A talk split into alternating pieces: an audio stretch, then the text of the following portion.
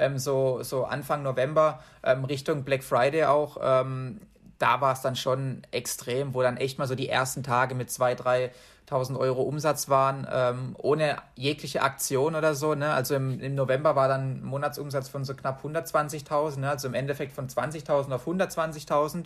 Und ähm, ich konnte es eigentlich kaum glauben. Ich dachte, ich dachte, da, da kann jetzt fast nicht noch mehr kommen. Und äh, Dezember waren jetzt dann insgesamt, glaube ich, keine Ahnung, 270.000 mit noch ähm, Online-Shop und, und äh, B2B-Deal noch.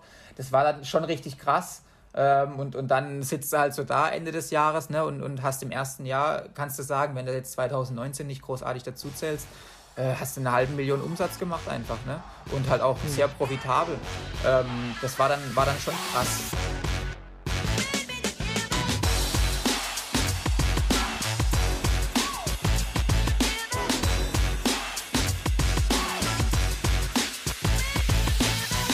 Willkommen AMD Hackers zu einer neuen Folge der AMD Hackers Bestseller Show, dem etwas anderen Podcast zum Thema Amazon FBA und E-Commerce und heute zur Abwechslung mal mit einem Gast am Start. Wir haben nämlich den Wir sind Felix zwar heute auch zu dritt. Mick am Start, genau, der Philipp ist auch dabei, äh, der Chris heute nicht, aber heute haben wir mal live jemanden aus der AMD Hackers Community am Start.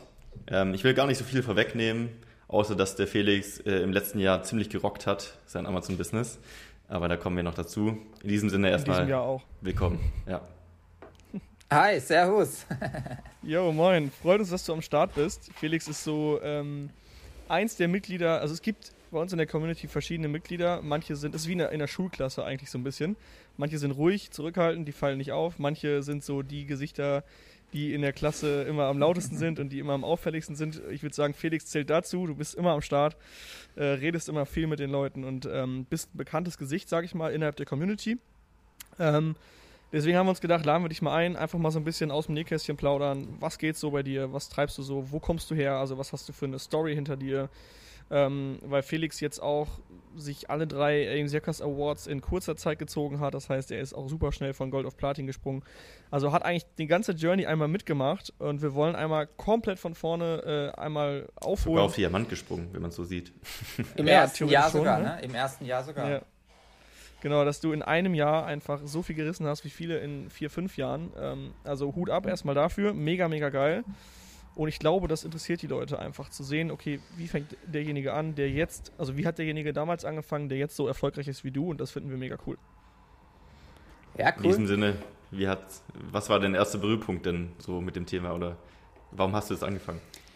Ja, also vielleicht, äh, um, um ganz weit mal auszuholen. Also ich bin eigentlich so, wie soll ich sagen, ähm, komme ich eigentlich aus dem Fußballgeschäft so ein bisschen. Ne? Also ich war eigentlich äh, immer, immer Fußballer, meine ganze Jugend, ne, mein ganzer Freundeskreis, alles beruht eigentlich auf dem guten alten Fußball. Ähm, ja, das heißt, äh, eigentlich bis zum, sag ich mal, Anfang 20., ja, so 21., 22. Lebensjahr gab es für mich gar nicht so viel andere Dinge außer Fußball im Endeffekt, ein bisschen studieren, ne? Und ähm, dann gab es vor ungefähr zweieinhalb, drei Jahren, ähm, war dann, also es war jetzt klar, dass ich recht früh auch jetzt nicht der, der Profi werde oder so, ne, aber trotzdem hat man während dem Studium immer ein bisschen, bisschen höherklassig gespielt und auch ein bisschen Geld damit verdient, ne, und, und das hat auch Spaß gemacht. Ähm, das heißt, man hat eigentlich schon, und man darf halt nicht unterschätzen, selbst wenn du nur im Endeffekt deine sechste, siebte, achte Liga spielst, ne, jetzt nicht Kreisklasse, aber jetzt auch nicht Bundesliga, hast du trotzdem recht viel Training und halt generell recht viel Zeitaufwand. Ne? Das heißt, man hat Krass, sich. Also Du ja? hast schon Geld damit verdient? Ja, schon. Also jetzt nicht irgendwie Geil. hier 3000 Euro im Monat, aber schon so zwischen 200 und 500 Euro. Also es war neben dem Studium schon ein ganz cooler Nebenverdienst. So. Ich habe mir im Endeffekt halt die, die Ferienarbeit dadurch gespart. Ne? Habe es manchmal dann trotzdem gemacht, weil ich halt einfach auch noch mehr wollte, weil ich auch gerne im Urlaub bin und war. Ähm, aber, aber das war schon immer, wie soll ich sagen, das hat eigentlich meinen mein Alltag Vollgas gefüllt und dann auch mal nur Jugendtrainer ein bisschen gewesen. Also es war halt im Endeffekt ein, ein Fußballer live, kann man sagen. Ne? Viel auf dem Sportplatz und so. Und ähm, dann kam es irgendwann dazu, dass ich sag mal so, du, du trainierst halt viel, ne? dann hast du lange Vorbereitungen immer und, und da war ich ein bisschen, weiß nicht, ähm, ein bisschen schlapp, ein bisschen müde und dann kam es halt auch zu einer Knieverletzung, die halt, die halt auch nicht so ohne war, wo dann Kreuzbandriss und Meniskusschaden und, und auch zwei Operationen und so. Und ähm, das war halt erstmal natürlich krass, äh, Welt zusammengebrochen, ne? Was machst du jetzt mit der Zeit, ne? Und, und dann halt gefühlt mit Krücken immer noch äh, Training zugeschaut und so. Und irgendwann hast du halt gedacht, ja gut, äh, irgendwas musst du jetzt halt auch mit der Zeit anfangen, ne? Und, und keine Ahnung, du kannst jetzt nicht viermal die Woche neben, neben dem Training stehen und, und das war alles cool und nett und so, ne? Das sind ja auch alles Kollegen. Aber ähm, ja, im Großen und Ganzen hat dann so ein bisschen halt, ja, war halt Zeit auf einmal freigeschaufelt, ne? Und ähm, dann hat ein Kollege, hat mir dieses, ich sage jetzt mal, dieses Amazon-Modell mal so ein bisschen gezeigt im Endeffekt ne? und, und auch ein bisschen erklärt und so. Und ich war halt von Anfang an so ein bisschen angefixt, dass ich, dass ich ähm, so ein bisschen frei leben möchte und auch frei arbeiten möchte. Das war eigentlich relativ früh klar. Es war immer so ein Traum, ne? dass es dann jetzt echt so relativ flott ging. Ist natürlich richtig cool. Also du hast, kurze Zwischenfrage, ja. du hast nicht da, also er hat dir das Geschäftsmodell erklärt und daraufhin hast du nicht gedacht, oh cool, da ich, bin ich frei, sondern dieser Wunsch frei zu sein und irgendwie vielleicht was Selbstständiges oder Eigen, äh, Unternehmer zu sein, war schon vorher da. Der war schon vorher da, ja. Also okay ich wollte auch immer, ist auch, äh, finde ich, wenn, wenn Leute sagen, ja, hier innerer Antrieb, aber ich wollte schon auch immer gutes Cash verdienen, muss ich auch ehrlich sagen. Ja. Also es war schon immer ein geiler, ich habe immer schon Bock gehabt auf eine geile Karre, auf ein schönes Haus, ne, auf ähm, nicht die billigsten Kleider, sondern auch einfach cool. Ja, mir hat es einfach immer Bock gemacht auch, ne, auch gerade, klar, Fußballer, ne, weißt ja, wie das ist, denn dann bist du natürlich mhm. auch manchmal dann in so Kreisen drin und so. Und ähm, ja, das, das war schon immer auch ein Antrieb und da war halt die Frage, ey, während dem Studium, ich habe es ja gesehen, ich habe relativ viele Nebenjobs trotzdem gemacht, bestimmt fünf, sechs, sieben verschiedene Arbeitgeber gehabt, auch wirklich ähm, auf dem Bau schon gearbeitet und in Lagerhallen und, und aber auch schon Verwaltung etc. Also echt viel getestet auch und ja, irgendwann merkst du halt, Mensch, okay, selbst der, der Chef von dir, der halt im Endeffekt so Mitte 40 ist, ne, der, klar, der verdient auch gutes Geld, aber ist es halt nicht so, dass du da die riesen Steps machst, ne? Und, und ich sag mal so, dein Leben verändert sich jetzt nicht, wenn du, wenn du bin ich der Meinung, halt 500 Euro jetzt netto mehr hast und dafür halt 10, 10 Jahre ähm, darauf hinarbeitest. Ne? Hm. Ähm, und, und deswegen habe ich mir halt schon immer gedacht, Mensch, okay, was, was, was kann man denn tun? Und dann hat sich das halt gut angehört. Ich meine, klassisches Handelsbusiness, ne? so wie wir es jetzt im Endeffekt tun mit Amazon als Hauptvertriebskanal, sag ich mal. Ähm, ist halt der, der, der, der Skalierungseffekt schon möglich, ne? wenn du es wenn gut machst. Und das habe ich dann schon relativ früh auch gesehen. Habe halt gesagt, gut, am Anfang bestellst du halt relativ wenig, ne? dann verkaufst du halt im Endeffekt wenig. Ne? Und wenn du halt eine größere Bestellung tätigst, kannst du halt dann auch dementsprechend mehr verkaufen. Ne? Und das war halt im Endeffekt so eine logische Schlussfolgerung. Und, war dein ähm, Buddy schon mit, äh, mit Amazon FBA erfolgreich oder hat er das einfach so entdeckt nee, und gesagt, das hey, war einfach, Nee, das war einfach so ein, war ein guter Kollege und ähm, es war jetzt nicht so, dass er das auch schon getestet hat oder so. Der hat einfach nur gesagt, Mensch, okay, du studierst doch. Ich habe damals auch im Master angefangen, E-Commerce, den ich jetzt ähm, beendet habe oder gerade daran bin, den zu beenden. Es könnte doch irgendwie passen, so, ne? Ähm, so cool, coole Produkte vielleicht irgendwie da zu vermarkten mit einer coolen Story, so. Ähm, gerade jetzt mit, mit dem Sprungbrett Amazon als, als Logistikkanal auch. Ähm, guckst dir doch mal an, so. Und dann war ich halt relativ flott gefixt, ne? Und, und ja, wollte dann halt da durchstarten, habe halt die ganzen Steps, ne, auch, auch du, Marc, äh, warst damals halt äh, auf YouTube so ein bisschen einer der ersten Vorreiter, die halt so ein paar Videos gemacht haben. Da hast du halt ja die, die Steps so ein bisschen, bisschen durch, äh, oder ich weiß noch, der, der Markus, ähm, dieser Gran Canaria Markus, oder wie er heißt, bin mir nicht mehr sicher. bei Markus. Ja, genau, genau. Gran Canaria Markus. Doch, der hieß mal so, glaube ich, irgendwie so, ich weiß nicht. Auf jeden ja. Fall ähm, gab es da halt so ein paar YouTuber, ne, die hat man sich angeschaut. Das ist jetzt auch keine acht Jahre her, ne? Ich meine, das war vor zwei Jahren. Ähm, und, und dann hat das halt alles so seinen Lauf genommen, ne? Und dann irgendwann meldest du halt mal eine Marke an. Ja, Lass mich raten, du hast ein Video geguckt, lohnt sich Amazon FBA in 2019 noch? ja, er war mit Sicherheit auch dabei, ne? Und halt äh, so, so, eine klassische auch Step, Step für Step äh, Anleitung, ne? So ein Webinar ja. von dem Markus war das damals und so. Und ähm, ja, im Endeffekt ist ja, ist ja, wie soll ich sagen, egal im Endeffekt am Anfang, was du dann, was du dann machst, du musst halt irgendwie angefixt sein, so. Und das war ich halt irgendwie so. Ähm, du gehst ja bei dem, was wir tun jetzt im Endeffekt, ähm, auch jetzt nicht so an die Sache dran, Mensch, ich habe schon immer ein Leben lang dieses Problem und das löse ich jetzt mit dem Produkt, ne? sondern du guckst halt auch mhm. so ein mhm. bisschen, was gibt's denn, was gibt's nicht, ne? oder, oder was kann man verbessern und ja, dann, dann irgendwann tätigst du halt die erste Bestellung, wenn du halt auf Alibaba mal ein bisschen gechattet hast und dann geht es halt auch drum, also klar, gehört auch viel Glück im Leben dazu, ne? Ist ja auch äh, nicht, nicht, wie soll ich sagen, ja, ist jetzt auch kein, kein Geheimnis, dass äh, du halt mit einem ersten Produkt beispielsweise ein bisschen ins Klo greifen kannst. Ähm, das kannst du zwar verhindern, finde ich, wenn du, wenn du relativ gut recherchierst und einfach auch Chancen siehst. Ähm, auch langfristig Chancen siehst, ne? nicht nur auf, ich mache jetzt ein Produkt und dann nach zwei Monaten kommt das Neue, ne? sondern wirklich langfristig denkst, dann kannst du das, glaube ich, schon verhindern. Aber im Endeffekt, ähm, klar, hat dann auch ein bisschen Glück dazu gehört, richtige Produkte zum richtigen Zeitpunkt und ja. ja. Glück ist halt immer nur, ich meine, das Glück, das bekommt man, wenn man es halt herausfordert. Hättest du halt nie was gemacht, hättest du auch nie das Glück haben können, ein geiles Produkt zu finden. Weißt du, was ich meine? Weil du hättest auch dich auf dein, dich, dich weiter in deinem alten Alltag befinden können und sagen können, ja, nee, ich suche jetzt nicht, weil ich muss Glück haben, um ein gutes Produkt zu finden. Was du aber gemacht hast, ist einfach angefangen und zu hoffen, dass dann das, was du machst, vielleicht richtig ist und halt auch nichts ungenutzt lassen und die Möglichkeiten ergriffen, die man aktuell hat. Nämlich eben, ähm, ich glaube, du hast zuerst mit Marc zusammengearbeitet und äh, vielleicht sich alle YouTube-Videos angucken. Also du kannst ja so viele Sachen machen, um Pech zu minimieren und Glück zu maximieren eigentlich. Das war ja das, was du gemacht hast. Ja, das ist, das ist schon auch ein, riesen, riesen Punkt. Ne? Da können wir nachher auch dann noch äh, vielleicht drauf zurückkommen. So, was, was sind so große Hebel, um das vielleicht eben zu maximieren, dieses Glück in Anführungszeichen. Ähm, Wie hast du denn dein erstes Produkt ausgesucht? Also wonach bist du gegangen? Was hast du gedacht? So, das ist das, was ich jetzt auswähle, weil ich glaube, das wird das deswegen jetzt erfolgreich. Ähm, was, mir, was mir persönlich brutal wichtig war, unabhängig jetzt, also klar, die normalen Tools halt, Jungle Scout und so, Helium 10 war damals noch gar nicht so, muss ich sagen. Das kam dann erst echt so, nachdem das Produkt auch schon ein bisschen, ein bisschen gelaufen ist. So, dann war Helium 10 irgendwie so ein bisschen Vorreiter. Damals war es echt noch Jungle Scout. Ähm, dann hast du da halt logischerweise schon noch ein bisschen geguckt, ne? so klassische Parameter, was machen die Reviews in der Kategorie, ähm, was geht Umsatz und so. Ne? Aber muss ehrlich sagen, in der Kategorie damals, äh, was auch wieder ein Learning ist, ähm, war der Bestseller bei keine Ahnung, 8.000, 9.000 Euro Umsatz. Ne? Mittlerweile jetzt bin ich teilweise oftmals Bestseller als bei dem Produkt, bei dem ersten und mache halt sechsstellig mit dem Produkt im Monat. Ne? Also das zeigt auch, dass nicht immer... Ganz kurz, Leute, sechsstellig mit einem Produkt, also das sind über 100.000 Euro Umsatz mit einem Produkt. Das ist möglich, auf jeden Fall.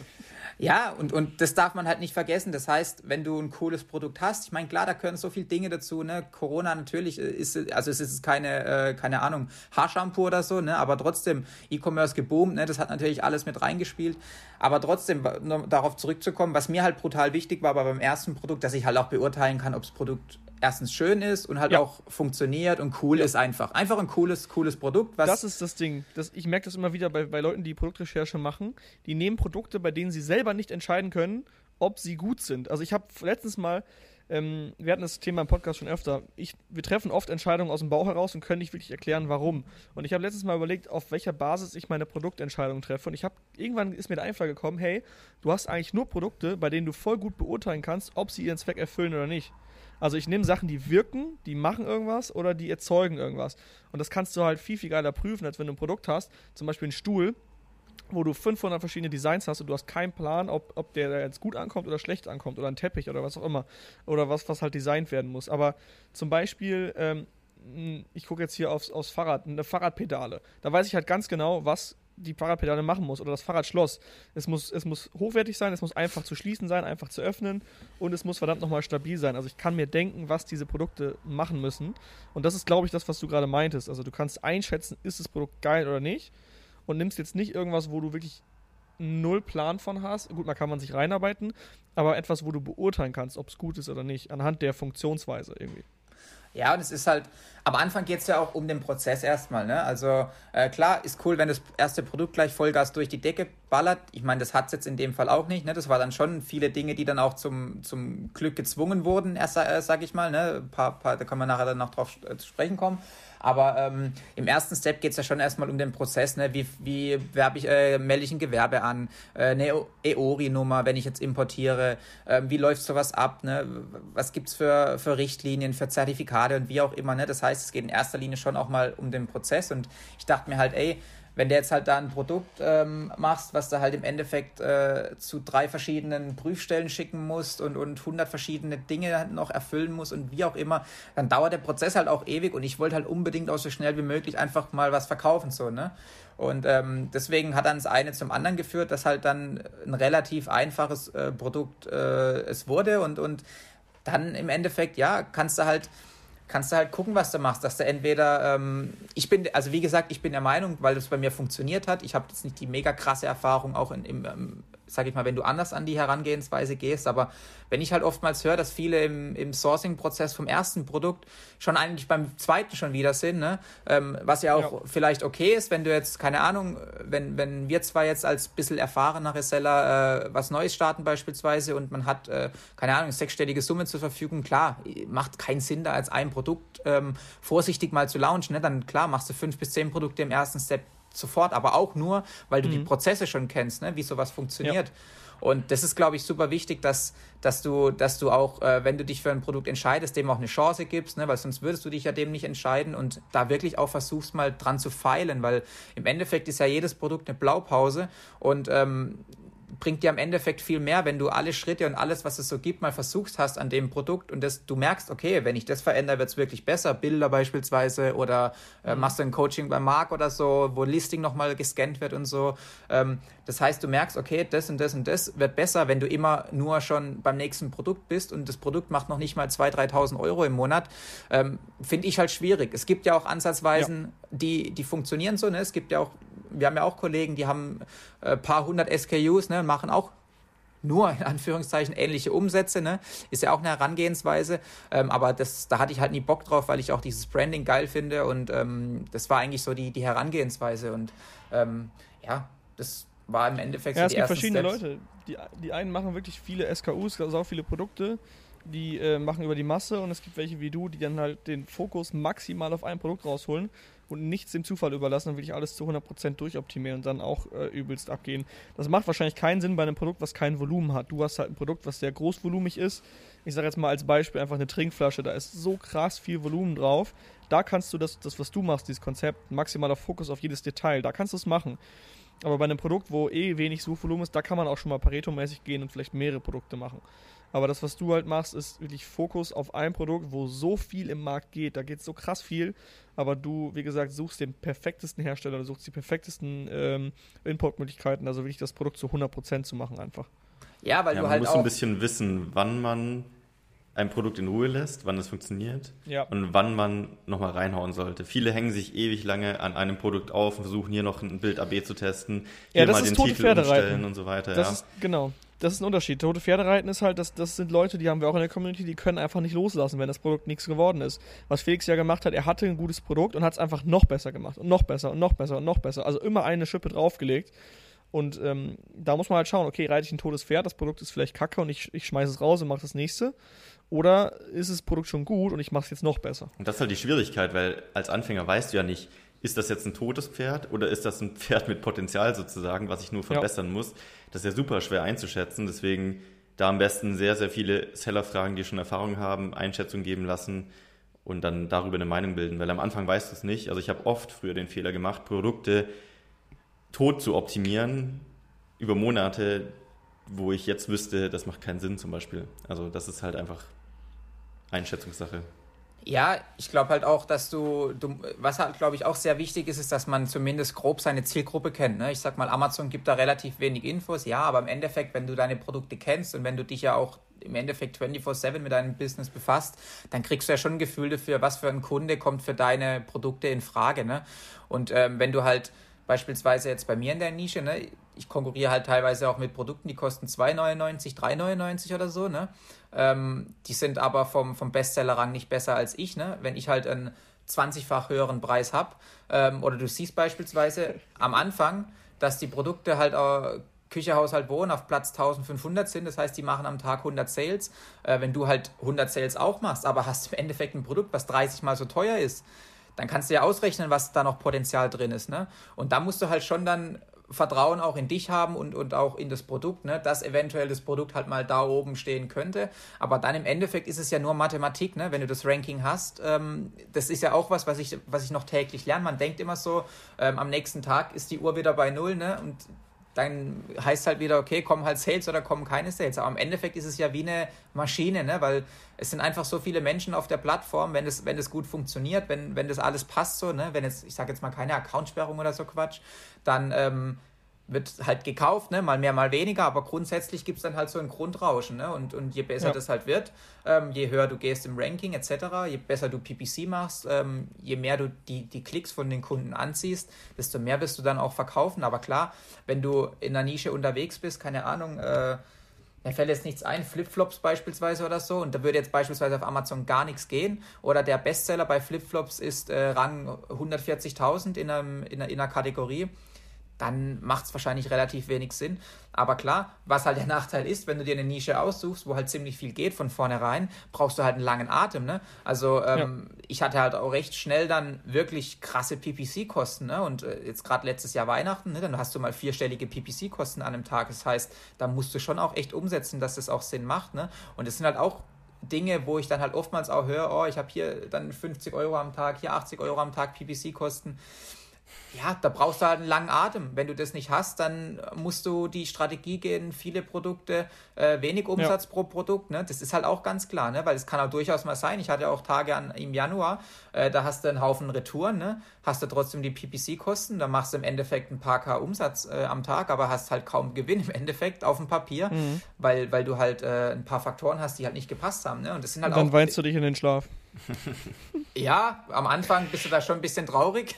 Ja, aber ja das ist aber das, das, du nimmst es mit, das ist einfach so krass. Du, du bist einfach, also ich habe das voll krass, wenn Umsätze mega gut sind, bist du so mega euphorisch. Ja, Wahnsinn. so zum Beispiel Weihnachtsgeschäft, der Dezember geht total ab. Und dann im Januar, wie du schon sagst, im Januar ist der Umsatz wieder normal, aber die ganzen Retouren kommen ja rein. Du hast ja prozentual Retouren. Das heißt, im Januar ist dann übel schlecht und dann denkst du dir, mein Gott, was ist das schon wieder hier? Ja, es ist halt irre, ne? Also wenn ich überlege, im Dezember ja. war ein Tag mal mit, mit äh, Philipp, wir haben ja da relativ häufig immer Kontakt, so mit 17.000, ja. 18.000 Euro Umsatz, ne? Da machst du, keine Ahnung, äh, Deckungsbeitrag von mal 5.000, 6.000 Euro an einem Tag, weißt du, das ist ja so absurd, ja. weil es bei mir eher relativ schnell auch ging, ne? Aber dann äh, pendelst du dich irgendwann bei 2.000, 3.000, 4.000 Euro Tagesumsatz ein, dann, dann denkst du so, ah, hm, okay, irgendwie, ne, was könnte Der Mensch ist so krass geankert, einfach sobald der Anker hochgesetzt ist, ist der ja. Mensch so krass, was wegzunehmen und ist immer schlimmer. Jeder, als das, das sagt genauso unzufrieden. Jeder.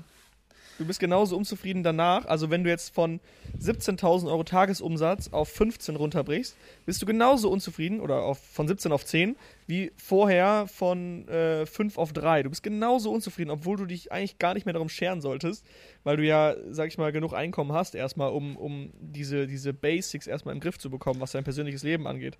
Ja, ich glaube auch, dass, dass gerade dieser Step so, dass du da ein bisschen Abstand gewinnst, der wird auch erst passieren, wenn du echt mal ein Business hast, dann unabhängig jetzt ob Amazon oder nicht, wo du nicht mehr operativ so extrem drin bist, ne? Und halt einfach weißt, ey, ich habe vielleicht, keine Ahnung, sogar ein Management-Team, ne, die kümmern sich darum oder ich habe Mitarbeiter, die kümmern sich wirklich darum und ich check alle zwei Tage mal so, was, was halt abgeht. Oder äh, ich sag mal, in manchen Branchen ist üblich, dass es am Ende vom Monat geguckt wird, was abgeht. Ne?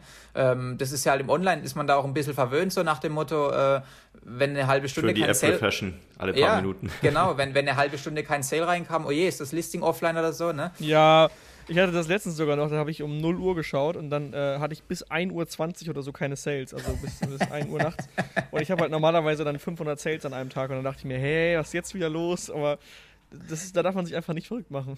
Aber das ist super schwierig, weil gerade wenn es auch relativ, muss man ja sagen, sch schnell geht auch, ne, und das kann es ja in dem Bereich auch gehen, bin ja ich auch ähm, ein gutes Beispiel dafür, dass du da halt einfach, ähm, du kannst nicht alles äh, in, oder du kannst dich nicht an alles sofort gewöhnen. Weißt du so, jetzt äh, erster Step ist erstmal überhaupt profitabel zu sein, ein bisschen was zu verkaufen. Ne? Dann versuchst ja. du so viel wie möglich zu verkaufen natürlich und irgendwann wird es dann halt so gut, dass du, okay, das irgendwann vielleicht Vollzeit machen kannst und so ein paar Dinge, das ist die bleiben ganz halt interessant. Halt. Wie, wie lang, also viele hören ja auch jetzt zu, die Anfänger sind so, du hast ja den Weg ziemlich schnell gemacht.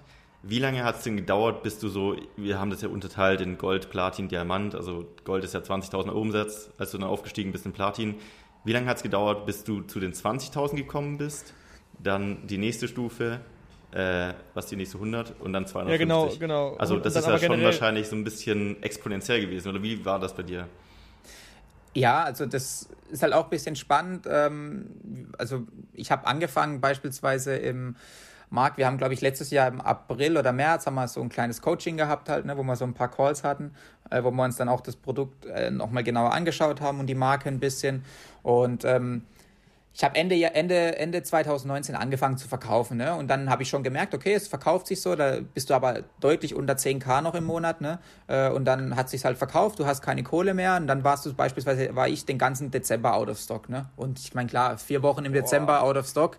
Ähm, da war echt noch, und das ist ja jetzt nicht lang her, ne, da bist du echt noch so am Bippern, okay, wird es überhaupt nochmal funktionieren, äh, wird das Produkt überhaupt angenommen, ne? Ich war da auch mhm. noch, noch nicht in der, in der Community drin und hatte lang nicht das Wissen. Ähm, das war alles nur YouTube und ein bisschen, bisschen Blogs und so. Ähm, und dann im Januar habe ich halt im Endeffekt nochmal neu angefangen, habe dann aber gesagt, Mensch, okay, ähm, ich, ich möchte es schon gleich richtig machen, habe mir dann eine PPC-Agentur geholt, ähm, weil ich die ersten drei, vier, drei, vier Monate habe ich selbst gemacht, aber irgendwie war es erstens nicht so meins und, und ich hab, bin auch irgendwie nicht so vorangekommen. Deswegen habe ich mir die Jungs von AMZ Advertised und Daniel damals geholt, die waren da auch noch ein bisschen kleiner.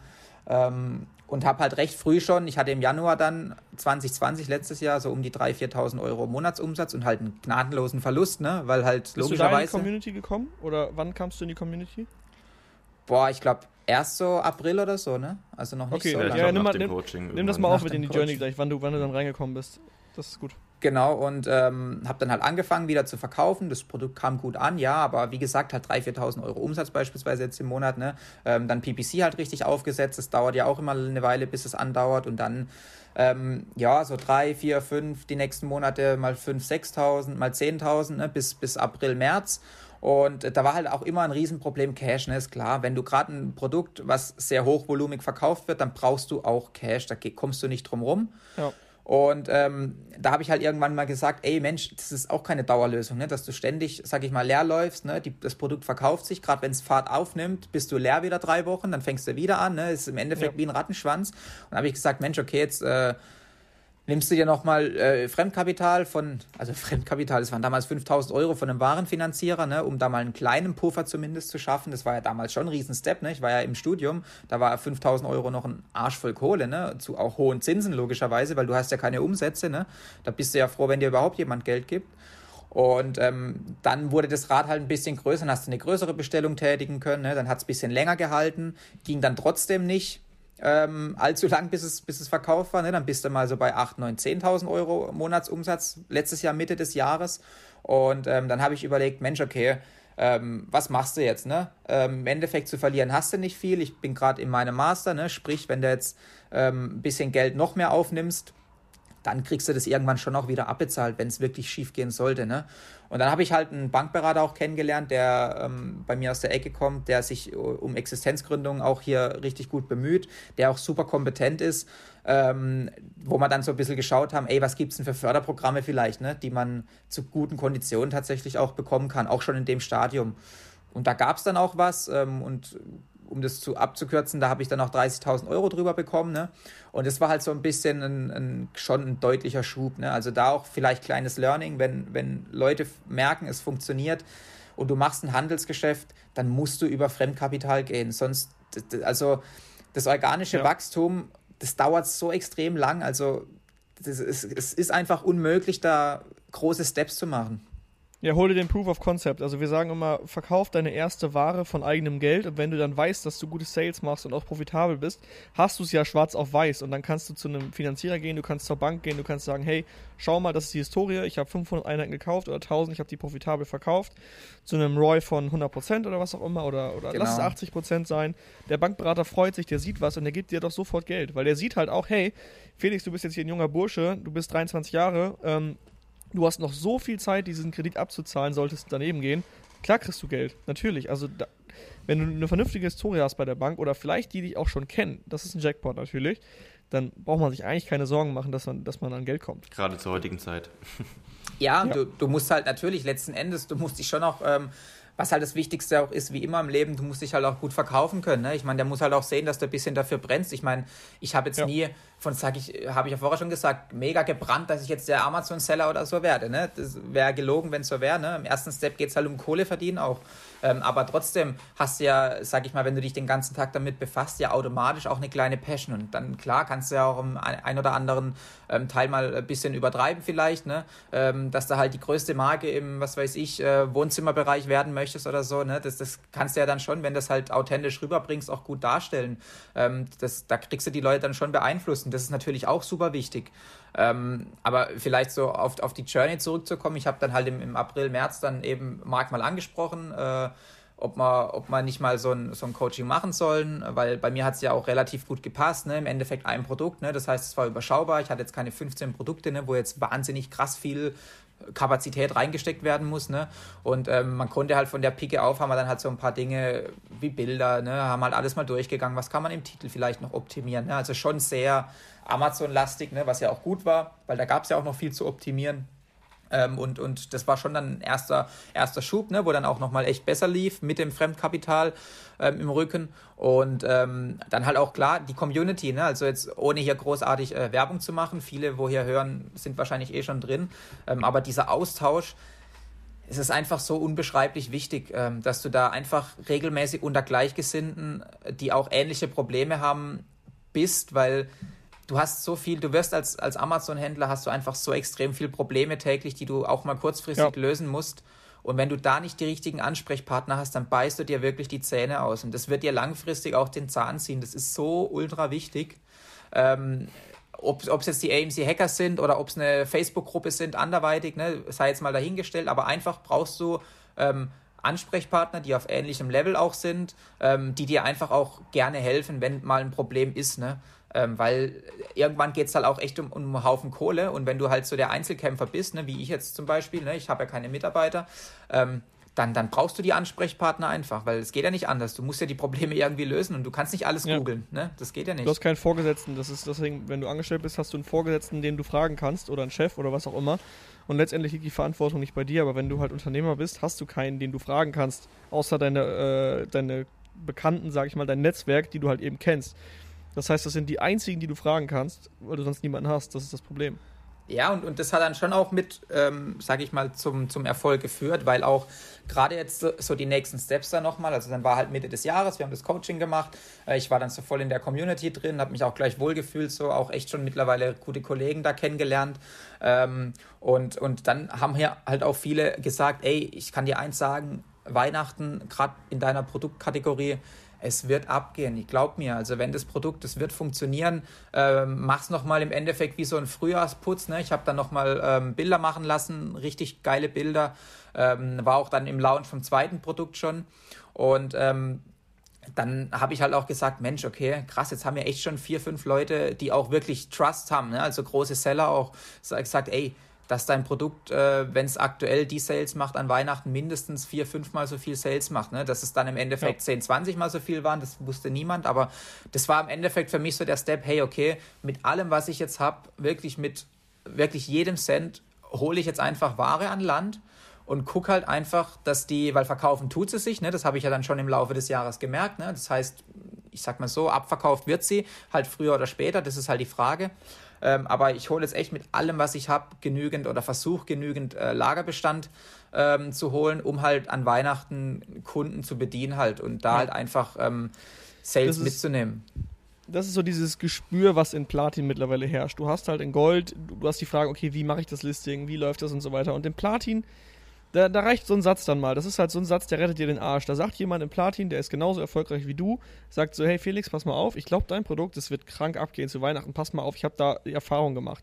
Dann sagen das vier, fünf andere in der Mastermind Montag auch und sagen dann, ja, und du sagst dann, okay, warte mal, ihr habt recht. Habt ihr denn die Erfahrung da gemacht, so und so? Dann tauscht man sich ein bisschen aus.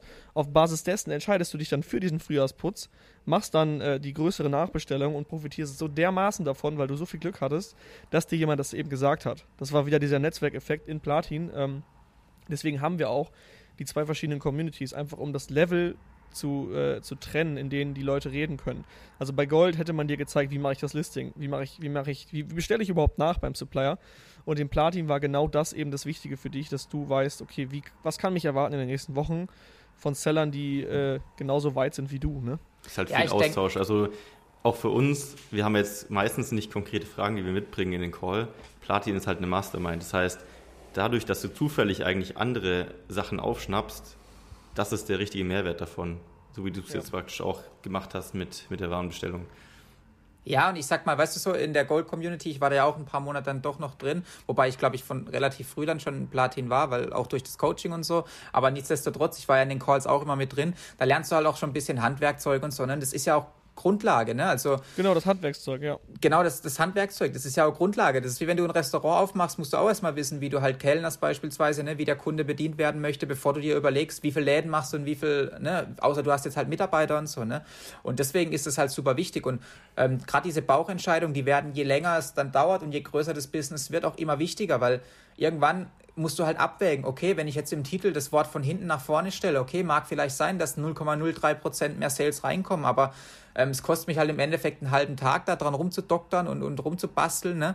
Ähm, aber, aber ich kann mich halt mit langfristigen Dingen wie einer Firmenstruktur befassen oder, keine Ahnung, hab, mache einen Termin im Steuerberater und besprich, wie es in fünf Jahren weitergeht oder was auch immer für Sachen, ne? Und das ist halt super wichtig, aber die Steps musst du halt durchleben, ne? Jetzt in meinem Fall ging es halt relativ schnell, muss man auch lernen, ähm, dass du dann nicht im, im tagesoperativen Geschäft äh, versunken bleibst und dich auf jede negative Bewertung zu sehr versteifst, ne? Und halt ja. versuchst, äh, hier nochmal rauszufinden, und auch mal was über dich ergehen lässt. Ne? Das gehört halt auch zu der Journey, zum Prozess dazu. Ähm, aber das ist schon ein krasser Unterschied ähm, zu den beiden, beiden Gruppen, der aber auch super wichtig ist. Ne? Sonst, sonst wird es auch keinen Sinn machen, glaube ich, da zu unterscheiden. Das heißt, wie ja. lange hast du jetzt von 20.000 auf 250 oder über 250 gebraucht? Das ging ja schon relativ schnell wahrscheinlich. Ja, also äh, wir waren ja jetzt so bei, bei Mitte des Jahres, ne? Und dann so ging es so Richtung Juli, August, ne, wo auch Corona natürlich noch mal ein bisschen zum E-Commerce-Wachstum beigetragen hat. Dann waren es schon so in Regionen so zwischen 15.000 und 25.000, so Juli, August, September. Und ähm, so im Oktober habe ich dann auch gut Stock gehabt, ne? Und auch wirklich dann mich gefreut, so, Mensch, Weihnachtszeit und so. Dann die Bilder waren fertig, so, war alles cool. Ähm, du setzt dich ins Nest und guckst du noch zu, das ist so geil.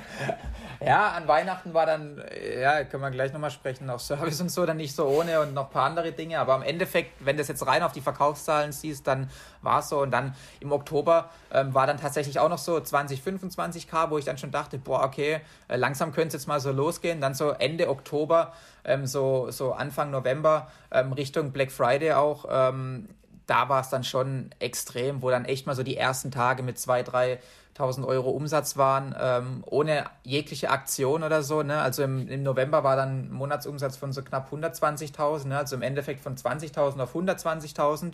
Und ähm, ich konnte es eigentlich kaum glauben. Ich dachte, ich dachte, da, da kann jetzt fast nicht noch mehr kommen und äh, Dezember waren jetzt dann insgesamt, glaube ich, keine Ahnung, 270.000 mit noch ähm, Online-Shop und, und äh, B2B-Deal noch. Das war dann schon richtig krass.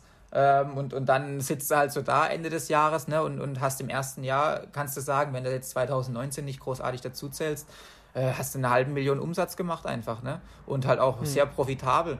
Ähm, das war dann, war dann schon krass. Und ähm, da war halt der grundlegende Schlüssel zum Erfolg war dann halt auch einfach, ähm, musst du halt sagen, auch der Fremdkapitalhebel. Ne? Das wäre einfach nicht gegangen, wenn du, wenn du ähm, am 4. Dezember leer gelaufen wärst, dann wäre alles kaputt. Dann, also wirklich, das wäre, wenn ich an Weihnachten richte, also ich habe mit einer Variante bin ich sogar leer gelaufen, das heißt, es wäre wahrscheinlich noch mehr gegangen, aber wenn ich richtig Vollgas leer gelaufen wäre, out of stock, ähm, im Dezember, dann hätte mich das locker ein Jahr zurückgeschmissen, aber locker leicht. Ja. Und deswegen bin ich da richtig froh, dass ich da ein bisschen in mich vertraut habe und halt auch gemerkt habe, Mensch, am Ende des Tages ist es trotzdem noch wenig Geld, auch wenn es 30.000, 40.000 Euro waren, Fremdkapital. Ne? Jetzt habe ich noch mal eine sechsstellige Summe zum Beispiel, die ich auf Abruf abrufen kann, äh, wenn es eng werden sollte, ähm, weil du kriegst jetzt halt langsam auch ganz anderes, ja, man sagt immer so Mindset, aber halt ein ganz anderes Gefühl für, für Geld, ne? halt nicht mehr das, was es im Endeffekt am Anfang noch war, ne? Ja, diese emotionale Bindung geht ein bisschen verloren, weil du mittlerweile Vertrauen in dich selber hast. Ja, die ist auch ultra wichtig, dass die verloren geht, weil wenn die nicht verloren geht, dann versuchst du jedes Tool, was drei Euro kostet im Monat, ähm, nicht zu, abzuschließen, beispielsweise, ne? Oder oder fuchst dann noch. Mitgliedschaft. Ja, oder, äh, zum Beispiel, ne? Ähm, oder, oder auch Bilder, ob die dann 2000 oder 2500 Euro beispielsweise kosten, ne? Wenn du, wenn mit dem Produkt äh, vorhast, sechsstellige Monatsumsätze zu machen, dann darf dich das halt in der Regel nicht, nicht interessieren, auch wenn es natürlich ein Haufen Geld für auch vielleicht nahe Bekannte sogar ist. Ähm, aber da musst du halt ein bisschen Abstand dazu bekommen. Ne? Das ist halt dann schon gerade wenn es schnell geht, ne, dann überweist du hier mal 50.000, da mal 60.000, ne, alles machst du eh mit dem Handy, ne, wir sind ja eh mal alle hier mobile unterwegs, ähm, da musst du schon nicht ja. dran gewöhnen, ne, aber im Endeffekt, dann geht die Zahl halt auf dem Konto runter, irgendwann später geht sie wieder drauf, so, ne, du schiebst ja, halt hin und her. Das ist das, das Krasseste. Ist, Du, du, du, siehst bei Sellerboard ja den Deckungsbeitrag. Das heißt, du siehst ja, wie viel Profit du letztendlich gemacht hast, also wie viel EBIT aber dein Konto ist trotzdem irgendwie, kann sein, dass es in der nächsten Woche wieder leer ist, weil du eine fette Nachbestellung machst. Das muss man auch erstmal in den Kopf reinkriegen, dass E-Commercer ganz oft wenig Kapital haben, obwohl sie extrem hohen Cashflow haben und extrem hohen Profit. Aber weil alles sich so dreht und die ganze Zeit nachbestellt werden muss, ist das einfach so eine Achterbahn auf dem Konto, das ist halt extrem. Ja. Wenn ja, du wachsen willst, ja. ja, klar. Außer du cashst irgendwann aus, lässt alles laufen und äh, ziehst jeden Monat die Gewinne raus. Das geht natürlich auch. Das geht auch, aber da brauchst du schon starke Systeme dann auch und auch äh, wirklich eine bestehende Historie, um zu wissen, wann bestelle ich denn genau wie viel nach, weil ähm, ja. im Endeffekt kannst du ja auch, wie jetzt aktuell sind wir ja auch viel am diskutieren, so wie lange habe ich Lagerbestand auf Lager oder für wie viele Monate, ne? Und im Endeffekt kannst du ja nie genug Lagerbestand auf Lager haben, ne? Das heißt, ähm, eigentlich kannst du das Geld immer irgendwie auch klug reinvestieren. Nicht blind natürlich, ne? bringt es nichts, ein Jahr Lagerbestand äh, ins, ins Lager zu knallen, aber halt ähm, im Endeffekt weißt du schon immer was damit anzufangen. Ähm, deswegen trügt halt, sage ich mal, der Kontostand im, im Negativen manchmal sogar und denkst du, Mensch, okay, so viel ist es im Endeffekt gar nicht, ne? Mhm. Ähm, was eigentlich sogar bei rumkommt. Ne? Aber das gehört halt dazu, ne? der Cashflow ist halt super wichtig. Ähm, ja. Dass, dass der halt einfach. Du siehst passt. ja den Lagerbestand. Du siehst ja, du hast 150.000 Euro Lagerbestand zum Beispiel. Das musst du ja im Prinzip sogar auf, dein, auf diesen, diesen Kontobestand, wenn man jetzt mal den messen möchte, draufrechnen, weil du hast ja wenn du bilanzierst sowieso, du gibst Geld aus für Ware, aber du tauschst das Geld nur. Also die Liquidität tauschst du gegen Ware ein und das Vermögen ist ja trotzdem das deiner Firma. Ja, und ich merke einfach auch, weil ich es jetzt auch echt schaffe, seit, seit äh, so, so ja, September oder, oder sage ich mal Mitte letzten Jahres echt eigentlich immer in Stock zu sein, dass das im Endeffekt das profitabelste ist, ne? einfach in Stock zu sein. Ich sehe es ja. einfach an Konkurrenten. Ich habe große Firmen als Konkurrenten, ne? Konzerne, und die schaffen es nicht, in Stock zu bleiben, weil sie halt auch vielleicht auf die Produkte dann keinen Fokus haben. Aber ja, es ist einfach. Einzelhandel, ne? Ja, auch unter anderem, also hauptsächlich Einzelhandel ne? und sehen halt Amazon nur als, als anderes Standbein. Aber da geht so extrem viel Geld durch die Lappen, wenn du einfach nicht in der Lage bist, in Stock zu bleiben.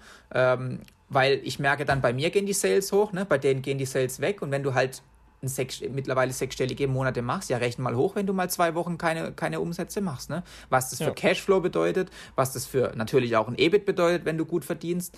Das ist natürlich schon was, was man einfach nicht vergessen darf. Deswegen lieber, mittlerweile würde ich sogar sagen, ähm, zu viel Deckungs äh, nicht zu viel Deckungsbeitrag, zu viel Fremdkapital aufnehmen. Zu viel Deckungsbeitrag. Das, das, das gibt's nicht, das gibt's nicht. nee, aber Geil. zu viel Fremdkapital aufnehmen als zu wenig, wenn es funktioniert natürlich. Ne? Also ich habe auch letztens mal mit jemandem gesprochen, der noch relativ am Anfang war. Ja. Bei der ersten Order jetzt gleich über eine Warenfinanzierung zu machen, beispielsweise, pff, Nein, deswegen ja, hol ne? den Proof of Concept, das ist ja das, was ich vorhin meinte. Schau bei der ersten Order, dass du dein eigenes Money nimmst, dann bist du auch voll into it, weil du weißt, es ist dein Geld. Dann holst du den Proof of Concept, du weißt, es funktioniert, dann gehst du zur Bank und sagst, hey, schau mal, ich habe hier ein Produkt, es läuft gut, ich möchte kein Geld haben. Dann nimmst du bei der KfW 70.000 Euro auf und für diese 70.000 Euro zahlst du, haltet euch fest, 90 Euro im Monat. Was sind 90 Euro im Monat auf dein Leben? Gesehen quasi, wenn du das mal runterbrichst wieder. Und für 90 Euro monatlich, also Zinsen, kriegst du 70.000 Euro Cash auf die Hand. Mit diesen 70.000 Euro gehst du hin, du kaufst nicht für 70.000 Euro Ware. Du kaufst für 20.000 Euro Ware, schaust wieder, wenn du in Stock bist, wie verkauft sich die. Und nicht erst, wenn die ganz abverkauft ist, sondern schon ab der Hälfte kaufst du nochmal Ware für 30.000 Euro. Und dann kannst du quasi immer weiter, weiter nachbestellen und diesen, dieser Cashflow entsteht dann zahlst du irgendwann, also bei KfW ist zum Beispiel das erste Jahr tilgungsfrei, dann ab ja, dem zweiten genau. Jahr fängst du an, aus deinem Cashflow heraus diese 70.000 Euro zu tilgen und hast im Best Case, wenn du einen ROI von, von 100% hast, machst du aus den 70 140 und aus diese 140 investierst du nochmal und machst dann 280.000 daraus. Also das ist ja das, das Game quasi. Es geht nur darum, Kapital zu haben, gut nachzubestellen und einen guten Return of Invest zu haben, sodass du letztendlich dann aus, die, aus einem Euro zwei Euro machst. Aus 70.000 Euro 140 sozusagen. Es ist so lustig manchmal, wenn man mit, mit Leuten spricht, die das Game so nicht kennen oder auch FBA-Anfängern, die schauen dich so an und sagen so, wow krass, du machst so 100.000 Euro Umsatz im Monat, was machst du denn mit dem ganzen Geld dann? Also du hast ja, ja voll ja. viel Geld, du kannst ja jeden Monat einen Lamborghini kaufen so, aber die, die verstehen halt nicht, dass du eigentlich trotzdem immer weiter investierst und das weiterbaust. Die denken, du hast einfach 100.000 Euro privat zur Verfügung. Ja. Dabei schiebst du eigentlich halt eine Welle vor dir her. Du baust immer weiter, immer weiter, immer weiter, bis du vielleicht einen Exit ja. machst. Dann hast du vielleicht da das Geld mal rumliegen. Genau. Aber selbst dann Thema, steckst du das Geld wahrscheinlich wieder in eine neue Firma und startest wieder. Ja. Ich würde sagen, zum Thema Exit kommen wir gleich auch noch kurz. Ähm, ich würde erstmal sagen, Felix, erzähl mal so ein bisschen, AMC Hackers, wie erlebst du das so? Äh, ist natürlich klar, der AMC Hackers Podcast hier. Erzähl mal ein bisschen, was, was geht da so für dich? Was findest du am coolsten und was, was machst du gerne? Ja, also für mich, gerade als One-Man-Show, ähm, ist halt, ist halt, wie ich vorher schon sagte, der Austausch wahnsinnig wichtig. Ne? Und da finde ich halt zum Beispiel einfach die, die Montag-Calls finde ich super cool, ne? dass wir Montagabend immer einen Call haben. Das ist wie so ein kleiner Fixpunkt in der Woche, ne? weil ich äh, mache es jetzt im Endeffekt auch erst seit ein, zwei Wochen Vollzeit, kann man sagen. Ne? Bin ja dann noch im Studium und hatte auch so noch eine Werkstättentätigkeit, aber im Endeffekt mache ich es ja erst seit ein paar Wochen Vollzeit. Und ähm, da merke ich jetzt langsam schon auch, ne, dass mal hier ein Call und da ein Call auch ein cooler Pfeiler ist, einfach um sich so ein bisschen entlang zu hangeln. Ne? Und ähm, ja, es ist halt einfach, wenn du Probleme hast, das ist für mich halt einfach das Wertvollste. Also ich bin da selber auch relativ aktiv. Ne? Es gibt Mitglieder, die sind aktiver, manche, die sind weniger aktiv.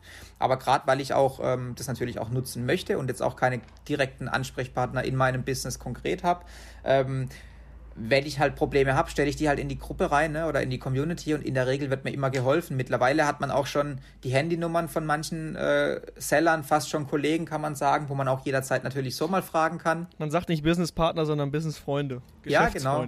Genau, so, so Geschäftsfreunde, die halt einfach ähnlich, ähnliche, ähnliches Geschäft machen wie du. Und ähm, das ist halt einfach super wertvoll, weil ich merke jetzt auch selber, es geht halt langsam in Regionen, da geht halt schon auch wirklich viel, viel Geld über die Bühne so. Und da kann dich halt auch Zeit richtig Geld kosten. Und ähm, wenn du halt Probleme recht schnell über direkte Kommunikation gelöst bekommst, ob jetzt über eine Facebook-Gruppe oder, oder über, über, keine Ahnung, einen anderen Kontakt aus dem Netzwerk, dann ist es einfach so viel Geld wert. Ähm, auch wirklich monetär viel Geld wert. Nicht nur, dass du dir Zeit sparst, natürlich, aber im Endeffekt auch wirklich Geld sparst, ähm, weshalb das einfach für mich der größte Vorteil ist, einfach oder der größte Punkt, ähm, den auch zu nutzen, das ganze Netzwerk im Endeffekt halt, ne? Ja, ja. Mega geil. Okay, ich muss auch halt sagen, der Felix hat fast keinen Call verpasst gefühlt. Und selbst wenn er im Auto sitzt, hat er trotzdem die Kamera an und äh, man sieht ihn da beim Autofahren und zuhören. Ja, ich glaube, das ist der Unterschied zwischen Leuten, die es halt versuchen und sagen, hey komm, ich, ich lass das mal auf mich zukommen, ich kaufe jetzt mal hier so, ein, äh, äh so eine Mitgliedschaft oder so und ich gucke mal, was so passiert. Das ist so die falsche Einstellung. Ich glaube, Felix, du bist halt so einer, du lässt nichts, du lässt auch wirklich gar nichts anbrennen. Du bist immer am Start, du ziehst dir alles rein. Du bist, glaube ich, einer der Ersten, die wissen, wenn irgendwas neu ist. Und das ist, glaube ich, genau das, was den Unterschied letztendlich macht. Bei den Leuten, die es halt voll ernst meinen und ähm, sich halt alles reinziehen und wirklich 24-7 äh, mit dem Kopf mental dabei sind. Es geht halt nicht darum, 24-7 zu arbeiten, sondern einfach dieses, diese Aufnahme in alle Richtungen zu haben, was gerade äh, passiert und was ich machen kann, um mein Business zu verbessern. Und nicht nur ja. konsumieren, sondern auch umsetzen. Also ich habe es ja damals nach dem Coaching auch gesagt, so bist einer der wenigen, der wirklich jeden einzelnen Punkt Vollgas umgesetzt hat. Und ich bin mir sicher, deswegen bist du auch so schnell explodiert, weil du halt alles aufgesaugt hast und auch alles umgesetzt hast. Ja, das ist, glaube ich, super wichtig, dass du wirklich auch in die Umsetzung kommst dann. Ne? Also, dass du halt, ähm, für mich, oberstes Credo ist natürlich, wenn du keinen Bock auf das hast, was du jetzt machst, ne? zum Beispiel, du startest ein Business und hast rein nur wirklich das Geld als Antrieb und siehst alles nur, oh, was könnte bei rauskommen, so, du musst schon auch ein bisschen Bock dafür also du musst schon auch ein bisschen dafür brennen, das ist einfach Fakt, ne? Und ähm, deswegen finde ich halt, ist es auch ein bisschen selbstverständlich dann, dass du halt auch ähm, die Calls beispielsweise wahrnimmst. Und ich sag mal, klar, wenn die Oma jetzt 80 wird an einem Montagabend, so, dann, mein Gott, dann gehst du mal nicht in den Call, geht die Welt jetzt nicht unter, ne? Deswegen wirst du jetzt nicht äh, keinen Umsatz mehr machen oder so, ne? Aber halt so die, die Kleinigkeiten halt auch einfach zu nutzen und halt einfach auch ja, die, die Community beispielsweise zu nutzen, äh, weil es lernt ja jeder, ne? wenn es einfache Fragen sind, selbst einfache Fragen, kann ja jeder davon lernen. Ne? Ähm, deswegen, also da wäre ich an, an Stelle von manch anderen noch viel, viel aktiver und werde halt einfach das ganze Netzwerk nutzen, weil ähm, das, das bringt dir einfach so extrem viel, viel weiter und kann dir halt teilweise sogar, kannst du fast sagen, Mitarbeiter sparen. Ne? Also ja. das ist halt einfach ja. Fakt. Und deswegen, klar, war natürlich schon auch ein Grund, glaube ich schon auch, ja, dass, dass du halt da echt dran geblieben bist und halt auch dich äh, mit dem Ganzen identifiziert hast. Und ich war jetzt auch nie jemand, der ein Geheimnis aus dem gemacht hat, was ich mache. Ne? Also es gibt ja auch immer Leute, die sind dann, hm, will ich nicht erzählen und was machst du? Ja, ein bisschen hier, ein bisschen da. Ne? Sondern ich war da immer relativ ehrlich so ähm, ähm und, und habe da erzählt, was ich mache. Auch bin transparenter, auch was Zahlen und so angeht, weil ich jetzt nicht wüsste, was für einen Nachteil ich zumindest bisher davon haben sollte. Ähm, und dann lebst du das automatisch irgendwann, glaube ich, und, und willst da halt auch besser drin werden. Ja, ist auch das Umfeld, glaube ich. Ich glaube, es ist so, wenn du das Umfeld hast, die, das sind wieder diese Geschäftsfreunde, das sind für mich alles Kumpels. So Felix und ich, wir sind ständig in Kontakt. Wir haben, das ist mittlerweile auch eine Freundschaft, die einfach entsteht. Und äh, du, du, hast halt diesen Austausch auch unterbewusst irgendwo, wo du dich austauschst über Mindset-Sachen und so weiter. Du bist halt viel aktiver, als wenn du dann ständig Kontakt zu Leuten hast, die null Berührungspunkte damit haben. Die dir dann vielleicht sagen, hey, warum investierst du jetzt wieder in Geld, wieder in Ware? Willst du nicht langsam mal Geld rausziehen und so weiter? Also die halt eben aufgrund mangelndem Verständnis, was ja auch nicht schlimm ist, aber einfach die falschen Fragen dir stellen, die dich dann unterbewusst zum, An, äh, zum, An, zum Denken anregen, so, ja stimmt, warum investiere ich eigentlich immer weiter? Irgendwann muss ich doch mal profitieren. Aber die Seller, die halt eben so weit sind, ähm, mit denen du auch befreundet sein kannst, die gewissen halt genau, nee, ist alles richtig so, die supporten dich dabei und die geben den richtigen Rat dafür, weiterzukommen. Und, und dann zieht man sich so gegenseitig hoch und du siehst, ähm, die Stories von anderen, die, die dich einfach beeindrucken. Du hast einfach Leute um dich herum sitzen, mit denen du ganz normal essen gehst, wie, wie mit einem Kumpel, aber de, bei denen du genau weißt, ey, die, die machen das Gleiche wie ich und die inspirieren mich so krass mit ihrem Erfolg, dass ich da auch unbedingt hin will. Ich, du bist halt der Durchschnitt der fünf Leute, das ist so der Standardsatz. Und ich glaube, das ist gerade in, in dieser Welt auch extrem wahr, weil du einfach Leute siehst um dich herum, die dich einfach dann inspirieren und antreiben. Ja, und dass du auch einfach offen bist, ne? auch, auch gegenüber anderen, dass du halt ähm, auch zumindest versuchst, wenn man es kann, charismatisch halt rüberzukommen, ne? dass du halt ein, einfach ein cooler, lässiger, umgänglicher Kerl dann beispielsweise bist, ne? Den, der auch vielleicht gern gemocht wird ne? oder mit dem man gern spricht. Das, das ja. muss halt das Ziel sein. Das ist super wichtig. Das ja, einfach helfen, auch. anderen auch helfen. Genau, weil dieses Netzwerk, ob es jetzt AMC Hackers ist oder ich, ich habe ja mittlerweile auch äh, logischerweise andere Unternehmerkollegen, jetzt gerade hier aus der Heidelberger Ecke, das wäre einfach nicht zustande gekommen, wenn ich da auch nicht proaktiv gewesen wäre. Und das ist einfach super wichtig. Und wenn du halt alles nur im stillen Kämmerchen immer machst, dann ähm, mag das vielleicht bis zu einem gewissen Grad auch funktionieren, aber irgendwann fällt dir das halt auf den Kopf und, und dann merkst du, Mensch, mir gehen die Ansprechpartner raus, ne? weil, weil irgendwann werden die Probleme größer und die Probleme langfristiger und die, die, die Lösung findest du dann nicht in irgendwelchen, äh, keine Ahnung, äh, Foren, äh, wo es um Amazon geht beispielsweise, ne? sondern da brauchst du wirklich Ansprechpartner und auch mal eine, keine Ahnung, ein Telefonat oder eine längere Sprachnotiz oder ein Call, wo du halt auch mal verschiedene Sichtweisen hast. Und das ist, glaube ich, einfach super wichtig und egal welches Business, dann irgendwann auch der Schlüssel zum Erfolg, glaube ich. Ja. Okay, ich würde gerne das Thema Exit noch einmal angreifen. Ähm, das ist ja gerade so eine Welle von äh, äh, Business-Käufern, die Amazon-Brands aufkaufen und dann größer machen und eventuell wieder verkaufen, aber das ist jetzt erstmal Zukunftsmusik. Ähm, ja, wie stehst du zum Thema Exit? Also im Endeffekt, man reinvestiert ja die ganze Zeit als E-Commercer, aber man kann auch die, die Gewinne entnehmen, haben wir vorhin gesagt und du hast ein Asset aufgebaut, was du eines Tages lang, eines Tages verkaufen kannst. Das ist der Unterschied. Ähm, wenn du, sag ich mal, in Rente gehst, dann kriegst du deine Rente, dann hast du quasi gekündigt, aber hast nichts mehr in der Hand. Als Unternehmer kannst du eines Tages sagen, okay, ich höre auf, aber ich habe dieses Asset noch gebaut, das gehört mir und ich kann gucken, was ich damit mache. Ich kann einen Unternehmer einstellen, also einen Geschäftsführer, der meinen Laden weiter übernimmt und ich, ich äh, kassiere, sag ich mal, die Rendite oder ich verhöker meinen Laden und bekomme dafür halt einen, einen Multiple, der, der mir erstmal ein gutes Kapital gibt, um eventuell nächste Projekte anzustoßen. Ja, also an sich, wie ich das, wie ich das Ganze sehe, oder meinst du generell, wie ich es so wahrnehme oder wie ich dazu stehe auch? Ja, oder? wie nimmst du es wahr und, und kommt das für dich eines Tages mal in Frage, vielleicht auch einen Exit zu machen? Ähm, was willst du danach machen, was auch immer?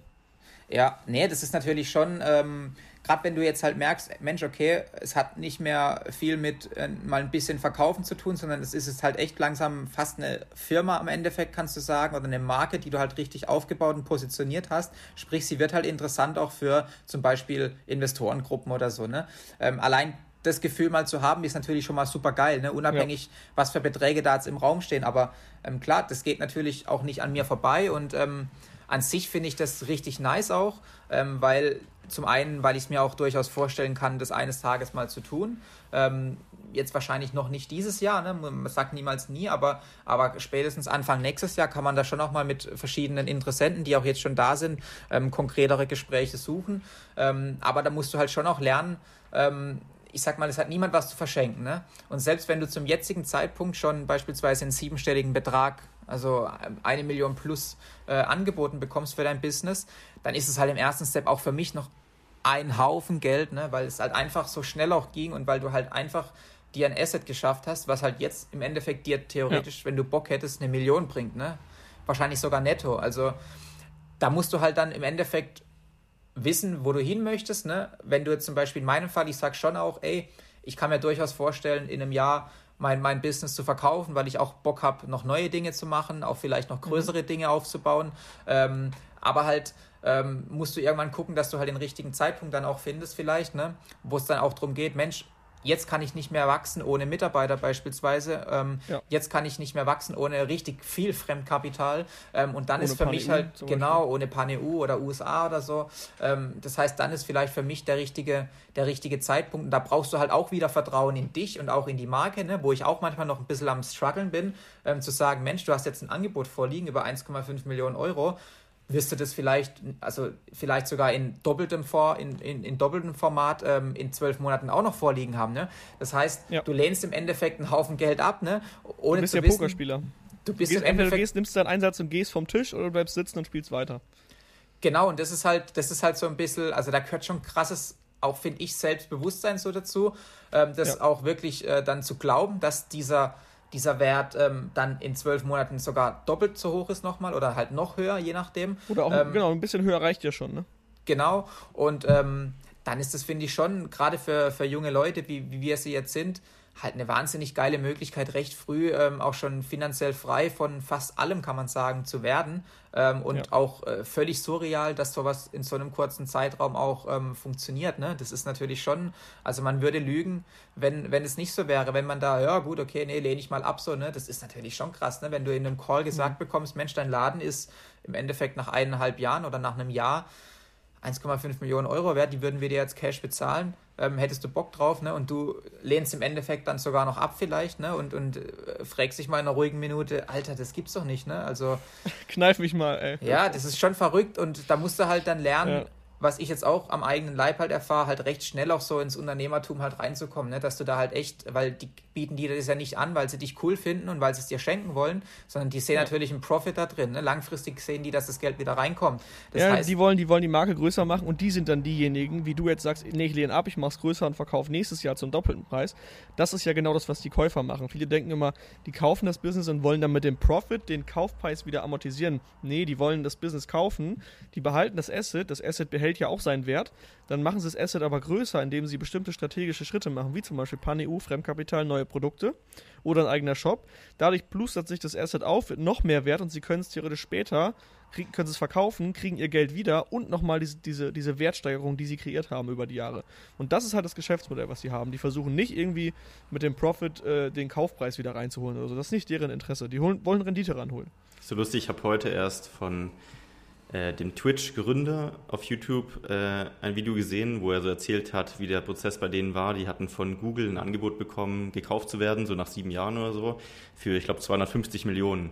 Und die haben sich so einen Ast abgefreut und haben gesagt, so endlich äh, hat jemand ein Angebot gemacht und so weiter. Haben aber dann doch beschlossen, nee, wir lehnen es nochmal ab. Boah. Dann kam Google zurück und hat gesagt, okay, pass auf, machen wir 300 Millionen haben sie immer noch gesagt, nee, wir wollen jetzt noch weitermachen, kam es wieder 500 Millionen. Und die so, nee, wir wollen nicht verkaufen, außer ihr bietet uns jetzt eine Milliarde an. Und Google so, okay, wir machen eine Milliarde. Und die so, what?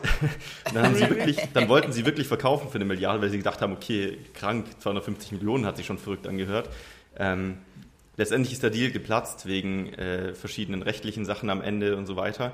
Ähm, aber trotzdem krass, da sieht man mal, man sollte nicht das erste Angebot direkt annehmen. Ja, man ja. freut sich, genau das ist das Problem. Du musst halt diese Emotionalität rauslassen. Du freust dich, du freust den Ast ab, aber musst trotzdem sehen, okay, kurz durchatmen, ist das normal, ist das markt, marktüblich, ist da vielleicht noch jemand, der auch kaufen will, kann ich mir vielleicht nochmal ein zweites Angebot reinholen, also vielleicht auch mal durchatmen und dann die, die Emotionalität, das, was wir auch Anfang äh, des Gesprächs gesagt haben, die Emotionalität zu Geld wieder rauslassen und versuchen, möglichst rational zu entscheiden. Ja, und du darfst ja auch nicht vergessen, ich sag mal, gerade in diesen äh, Amazon-Seller-Kreisen, ne, wenn da als Marken aufgekauft werden, da kriegst du jetzt keine Multiples wie bei äh, anderen Branchen von, sag ich mal, Deckungsbeitrag mal 10, mal 12 oder so. Ne? Das heißt, ja. die sind ja teilweise dann schon noch Faktor 2, 3, 4, 5, wenn es gut läuft. Ne? Ähm, und wenn du jetzt zum Beispiel allein bist, wie jetzt ich, ne, machst gut sechsstellig Umsatz und bist auch hoch profitabel, dann hast du ja im Endeffekt auch nicht so extrem viel Druck, die Bude zu verkaufen, ja. weil im Endeffekt, weißt du, so, ich wohne in einer kleinen Wohnung im Endeffekt, ne? Ich habe jetzt keine krassen Lebensstandards. Natürlich gönnst du dir gern mal was und so, ne? Aber ganz ehrlich, wenn da mal, muss man ehrlich sagen, bei den 4.000, 5.000 Euro im Monat wirklich Cash in der Tasche hast zum Ausgeben, arg viel mehr bringt dir privat jetzt auch äh, auf kein nächstes Level mehr, ne? Das ist einfach ja. Fakt, zumindest so in unserem Alter, glaube ich. Außer klar, irgendwann holst du dir halt noch eine größere Wohnung und noch eine geilere Karre. Aber ja, aber dann äh, erhöht sich dein Glücklevel nicht. Dein Glücklevel erhöht genau. sich ja nur, wenn du aus deiner 10 Quadratmeter Studentenbude äh, upgraden kannst in ein normales 80 Quadratmeter äh, normale 80 Quadratmeter Wohnung. Ob du dann eine Wohnung hast, die dann, ich sage mal, bodentiefe Fenster hat oder normale, das ändert nichts an deinem, an deinem Wohlbefinden. Aber sobald du erstmal Platz hast für dein Stuff, du hast ein Auto, was jeden Morgen anspringt, du hast nicht das Problem, dass du einen alten Opel Corsa fährst, solche Sachen, wenn du die ausgleichen kannst, dann wirst du glücklicher. Aber ob du jetzt ein Polo fährst oder ein krasses Auto, macht keinen Unterschied. Also die Sache dann von, also von dem Schmerz, sag ich mal, etwas Schlechtes zu haben, zu Neutralität. Also du kannst vernünftig leben, du kannst dich vernünftig ernähren, du, kannst essen gehen und du hast ein normales, anständiges, vernünftiges Auto. Das reicht. Und darüber hinaus wirst du ja nicht glücklicher, nur weil du es dir leisten kannst. Genau, und deswegen ist für mich halt auch ein Faktor, Mensch, was kommt danach? Ne? Ich meine, klar, wenn du jetzt halt so ein extrem krasses Angebot bekommst, was du auch in einem Jahr wahrscheinlich nicht nochmal bekommen wirst, ähm, dann musst du schon stark erörtern, wahrscheinlich musst du es dann auch tun, ne? aber das ist jetzt aktuell auch nicht so krass der Fall gewesen bei mir. Ähm, aber du bist ja im Endeffekt am längeren Hebel. Ähm, ich sage auch zu denen, mit denen ich Gespräche führe, ja Jungs, jetzt sagt mir doch mal ganz ehrlich, schaut mal meine Situation, machst du hohe fünfstellige Deckungsbeiträge jeden Monat, ähm, wenn ich jetzt nicht zwingend weiß, was danach kommt, wieso sollte ich jetzt für einen siebenstelligen Betrag verkaufen, den ich in zwei Jahren beispielsweise mit bisschen Wachstum und vielleicht einem Mitarbeiter sowieso drin habe. Ne? Das heißt, da muss schon ja. was anderes fließen. Das ist halt einfach Fakt. Und ja. äh, alle, der, der, oder alle, die das dann nicht verstehen, ne? bisher wurde es natürlich immer verstanden, weil die ja auch nicht blöd sind, ähm, ist dann meiner Meinung nach auch Quatsch. Und ähm, da musst du halt aber trotzdem cool bleiben ne? und halt, ähm, sag ich mal, so ein bisschen die Scheuklappen weglegen und halt ähm, auch ein bisschen in dich vertrauen. Ich glaube schon, dass aktuell eine gute, gute Phase ist, auch um sowas dann noch vielleicht ein bisschen zu optimieren, ein bisschen größer zu machen und dann echt so, ich denke, dass in, in, in sage ich mal, den nächsten 12 bis 24 Monaten schon ein guter Zeitpunkt ist, sowas dann auch zu veräußern, so eine schlanke Brand. Ähm, aber bis dahin kannst du, glaube ich, noch viel polieren, ähm, dass das auch funktioniert. Ne? Vielleicht, keine Ahnung, einen kleinen Online-Shop noch mit 10% Umsatzanteil ähm, aufbauen oder ein paar Kunden generieren, ein paar E-Mail-Adressen, ein bisschen Social Media noch oder so, ne? ein paar Produkte ähm, und dann glaube ich, ähm, dass schon eine geile Option ist, da die Bude mal für 2, 3, 4 Millionen natürlich im besten Fall zu verkaufen ja. und da echt relativ früh schon, ne? ich bin jetzt 24, ähm, finanziell echt schon frei zu sein, durch, durch im Endeffekt zweieinhalb Jahre vielleicht ein bisschen härtere oder nicht härter, aber ein bisschen ja, intensivere Arbeit, sage ich mal. Ne? So hart ist die Arbeit jetzt nicht. Ich meine, wir sprechen jetzt ne, um, um 16 Uhr äh, an einem Mittwoch, also äh, ist jetzt mhm. auch nicht so, dass ich vor Schweiß äh, bade oder so. Ne? Also die Arbeit und ist man muss ganz ehrlich sagen, die anderen sehen es nicht. Du sitzt ganz normal in der Studentenbude und ich sehe im Hintergrund dein, dein Bett. Ich sehe nicht irgendwie ein fettes Office mit, äh, mit einem Sekretariat vorne und irgendwelchen Angestellten. Nein, du sitzt in deiner Studentenbude. Also das muss man mal dazu sagen. Ne? Das ist halt krass. Wie hat sich ja. denn so dein, dein Leben jetzt, hat sich was verändert, seitdem du es Vollzeit machst? Du sagst ja, es war erst vor kurzem. Bist du morgens aufgestanden und dachtest so, okay, was mache ich mit meiner Zeit? Oder wie fühlt sich das gerade an? Ähm, ist natürlich schon sehr spannend, ne? Und ich bin ja noch mitten in dem Prozess drin, wo das echt so komplett auf mich allein gelassen, so, ne? Jetzt geht's so los mit Krankenversicherungen privat und so, ne? Also die, die Fixkosten gehen jetzt schon ein bisschen hoch halt, ne? Ist ja logisch, ist ja normal als Unternehmer am Anfang, dass das halt einfach ähm, kommt. Ähm, und klar, ich brauche jetzt beispielsweise auch ein neues Auto, ne? Da, da, kommt jetzt natürlich auch nicht der alte Opel Corsa, ähm, weil man es sich halt einfach leisten kann. Sprich, klar, da kommen jetzt schon ein paar Kosten dazu, aber jetzt so im, im täglichen Leben an sich ähm, hat sich jetzt erstmal nicht so krass viel verändert. Ne? Es ist halt, ja, du, du hast halt morgens, sag ich mal, wenn du mal ähm, an einem Mittwochabend bei Kollegen Champions League schauen warst ne, und warst halt mal ein bisschen länger unterwegs, ne, dann stört es halt auch niemanden oder hat jetzt keine Auswirkungen, wenn du auch mal bis, bis halb neun oder so schläfst ne, oder, oder mal einfach ein bisschen, bisschen entspannter in den Tag startest. Das ist schon echt was Geiles auch. Ne, und das, das ist, finde ich, was, das ist schon richtig Luxus auch, was, was ich brutal ja. genieße gerade, dass du dass du einfach, ähm, wenn du zum Beispiel, ich wurde letztens geimpft, ne, dann war ich zwei, drei Tage so ein bisschen gerädert und ich sag mal, da habe ich halt mal an einem Freitag auch mal nichts gemacht. Ne? Nicht, nicht weil, weil nichts zu tun war, sondern einfach, weil ich es mir auch dann gegönnt habe oder gönnen konnte und mich auch von niemandem rechtfertigen musste. Das ist halt schon echt wahnsinniger Luxus und das kannst du auch nur nachvollziehen, wenn du mal in der Situation bist oder warst, weil ich das ja bisher auch nicht hatte. Ne? Ähm, und ansonsten sind es natürlich klar, so Kleinigkeiten, ne? wenn du halt essen gehst oder Essen bestellst, musst du halt nicht mehr da großartig Gedanken machen, ob es halt 5 Euro mehr oder weniger kostet. Ne? Das sind schon die, die, sag ich mal, zumindest zu Anfang die geilsten Steps halt so, die du halt ja, wirklich auch, auch, merkst. Ne? Du, kannst, du kannst mal ins Taxi steigen. Für mich war früher Taxifahren immer so, so, so ein Ding. Ein Taxi ist extrem teuer und dann, was schön ist halt, wenn du dir einfach, ich meine, das ist für, für, für ganz viele, die zuhören, wahrscheinlich auch kein Ding mehr, sich ein Uber zu bestellen, aber das ist doch Freiheit. Du bist, du, du musst nicht vorher planen, okay, welcher Bus, welcher Bus kann ich nehmen, welche Linie oder wie teuer ist das Taxi und ich muss das irgendwie aufteilen auf fünf Leute, sondern hey, wenn du irgendwo ankommst, du fährst jetzt nach Berlin, Kumpels besuchen, kommst am Bahnhof an, nimmst dir ein Uber oder nimmst dir ein Taxi. Das sind, finde ich, die Freiheiten, die letztendlich dann im Alltag jedes Mal ein kleines bisschen zu spüren sind, die super schön sind, finde ich.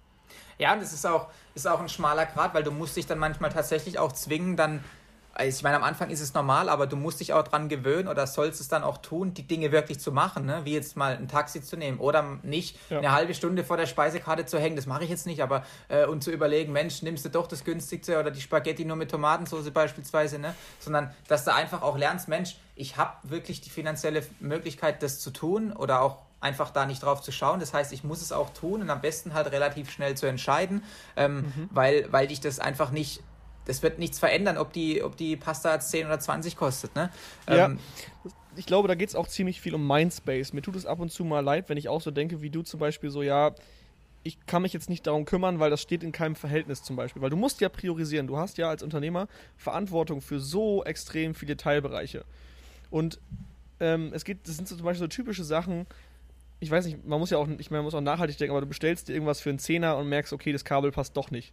Jetzt kannst du hingehen und eine halbe Stunde ähm, deinen Drucker fixen, das, das Etikett ausdrucken und das Ding zurückzuschicken. Oder ich sage, okay, ich beiße jetzt einen sauren Apfel, sage ich mal, ist jetzt ein Beispiel, ja. Äh, und legst in die Schublade, vielleicht brauche ich es irgendwann nochmal. Aber das sind so Sachen, du musst Prioritäten setzen, weil du hast viel, viel, viel größere Hebel irgendwann, wo du halt eigentlich Entscheidungen treffen musst. Und da kannst du es dir nicht, nicht erlauben, in Anführungsstrichen, im, im, im Restaurant Speisekarte 15 Minuten durchzusuchen.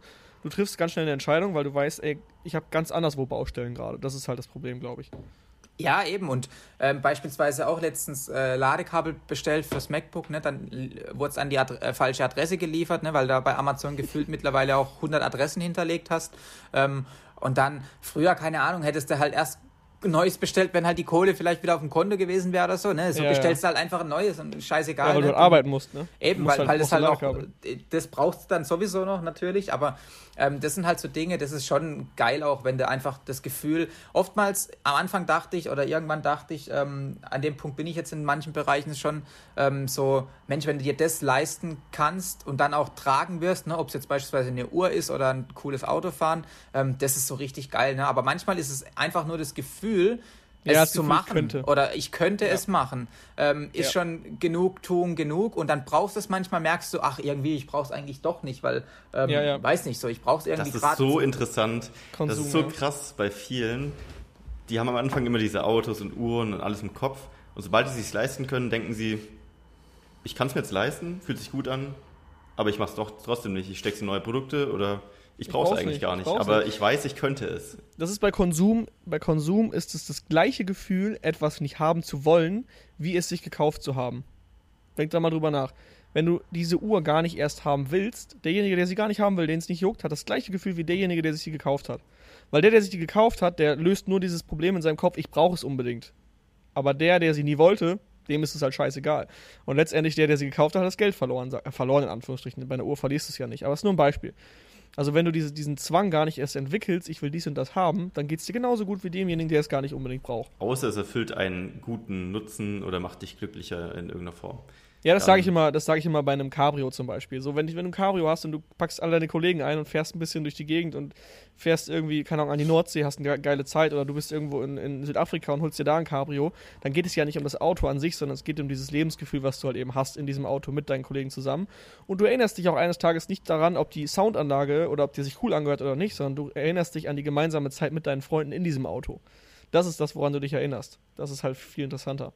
Ja, eben. Ich sag mal, materielle Dinge, ne, ob es jetzt ein flottes Auto ist, ne, oder, oder auch eine Uhr, können dir ja schon auch einen emotionalen, sag ich mal, Push oder Wert oder, oder Gefühl geben, halt einfach, ne? Ja, ein Trigger, ist, ja, ja. Schon, ist ja schon auch, äh, keine Ahnung, jetzt machst du zum Beispiel einen Exit, äh, verkaufst deine Firma und holst dir halt dann eine Uhr ähm, die halt vielleicht auch nicht günstig ist und trägst die dann und weißt halt, Mensch, okay, die Uhr habe ich mir damals geholt oder bekommst sie sogar vielleicht noch zum Exit von den Verkäufern, weil du es verhandelst, keine Ahnung, kannst ja alles machen. Ja. Ähm, Mensch, okay, die Uhr habe ich damals bekommen, als ich meine erste Firma verkauft hat. Krass so, ne?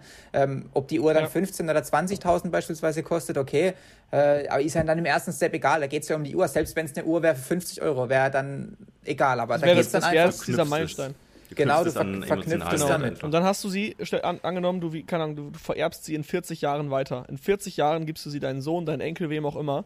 Und hast halt dieses Event damit verknüpft, diese, diese Geschichte, die dahinter steht, dass halt eben damit auch ein emotionaler Wert verknüpft ist.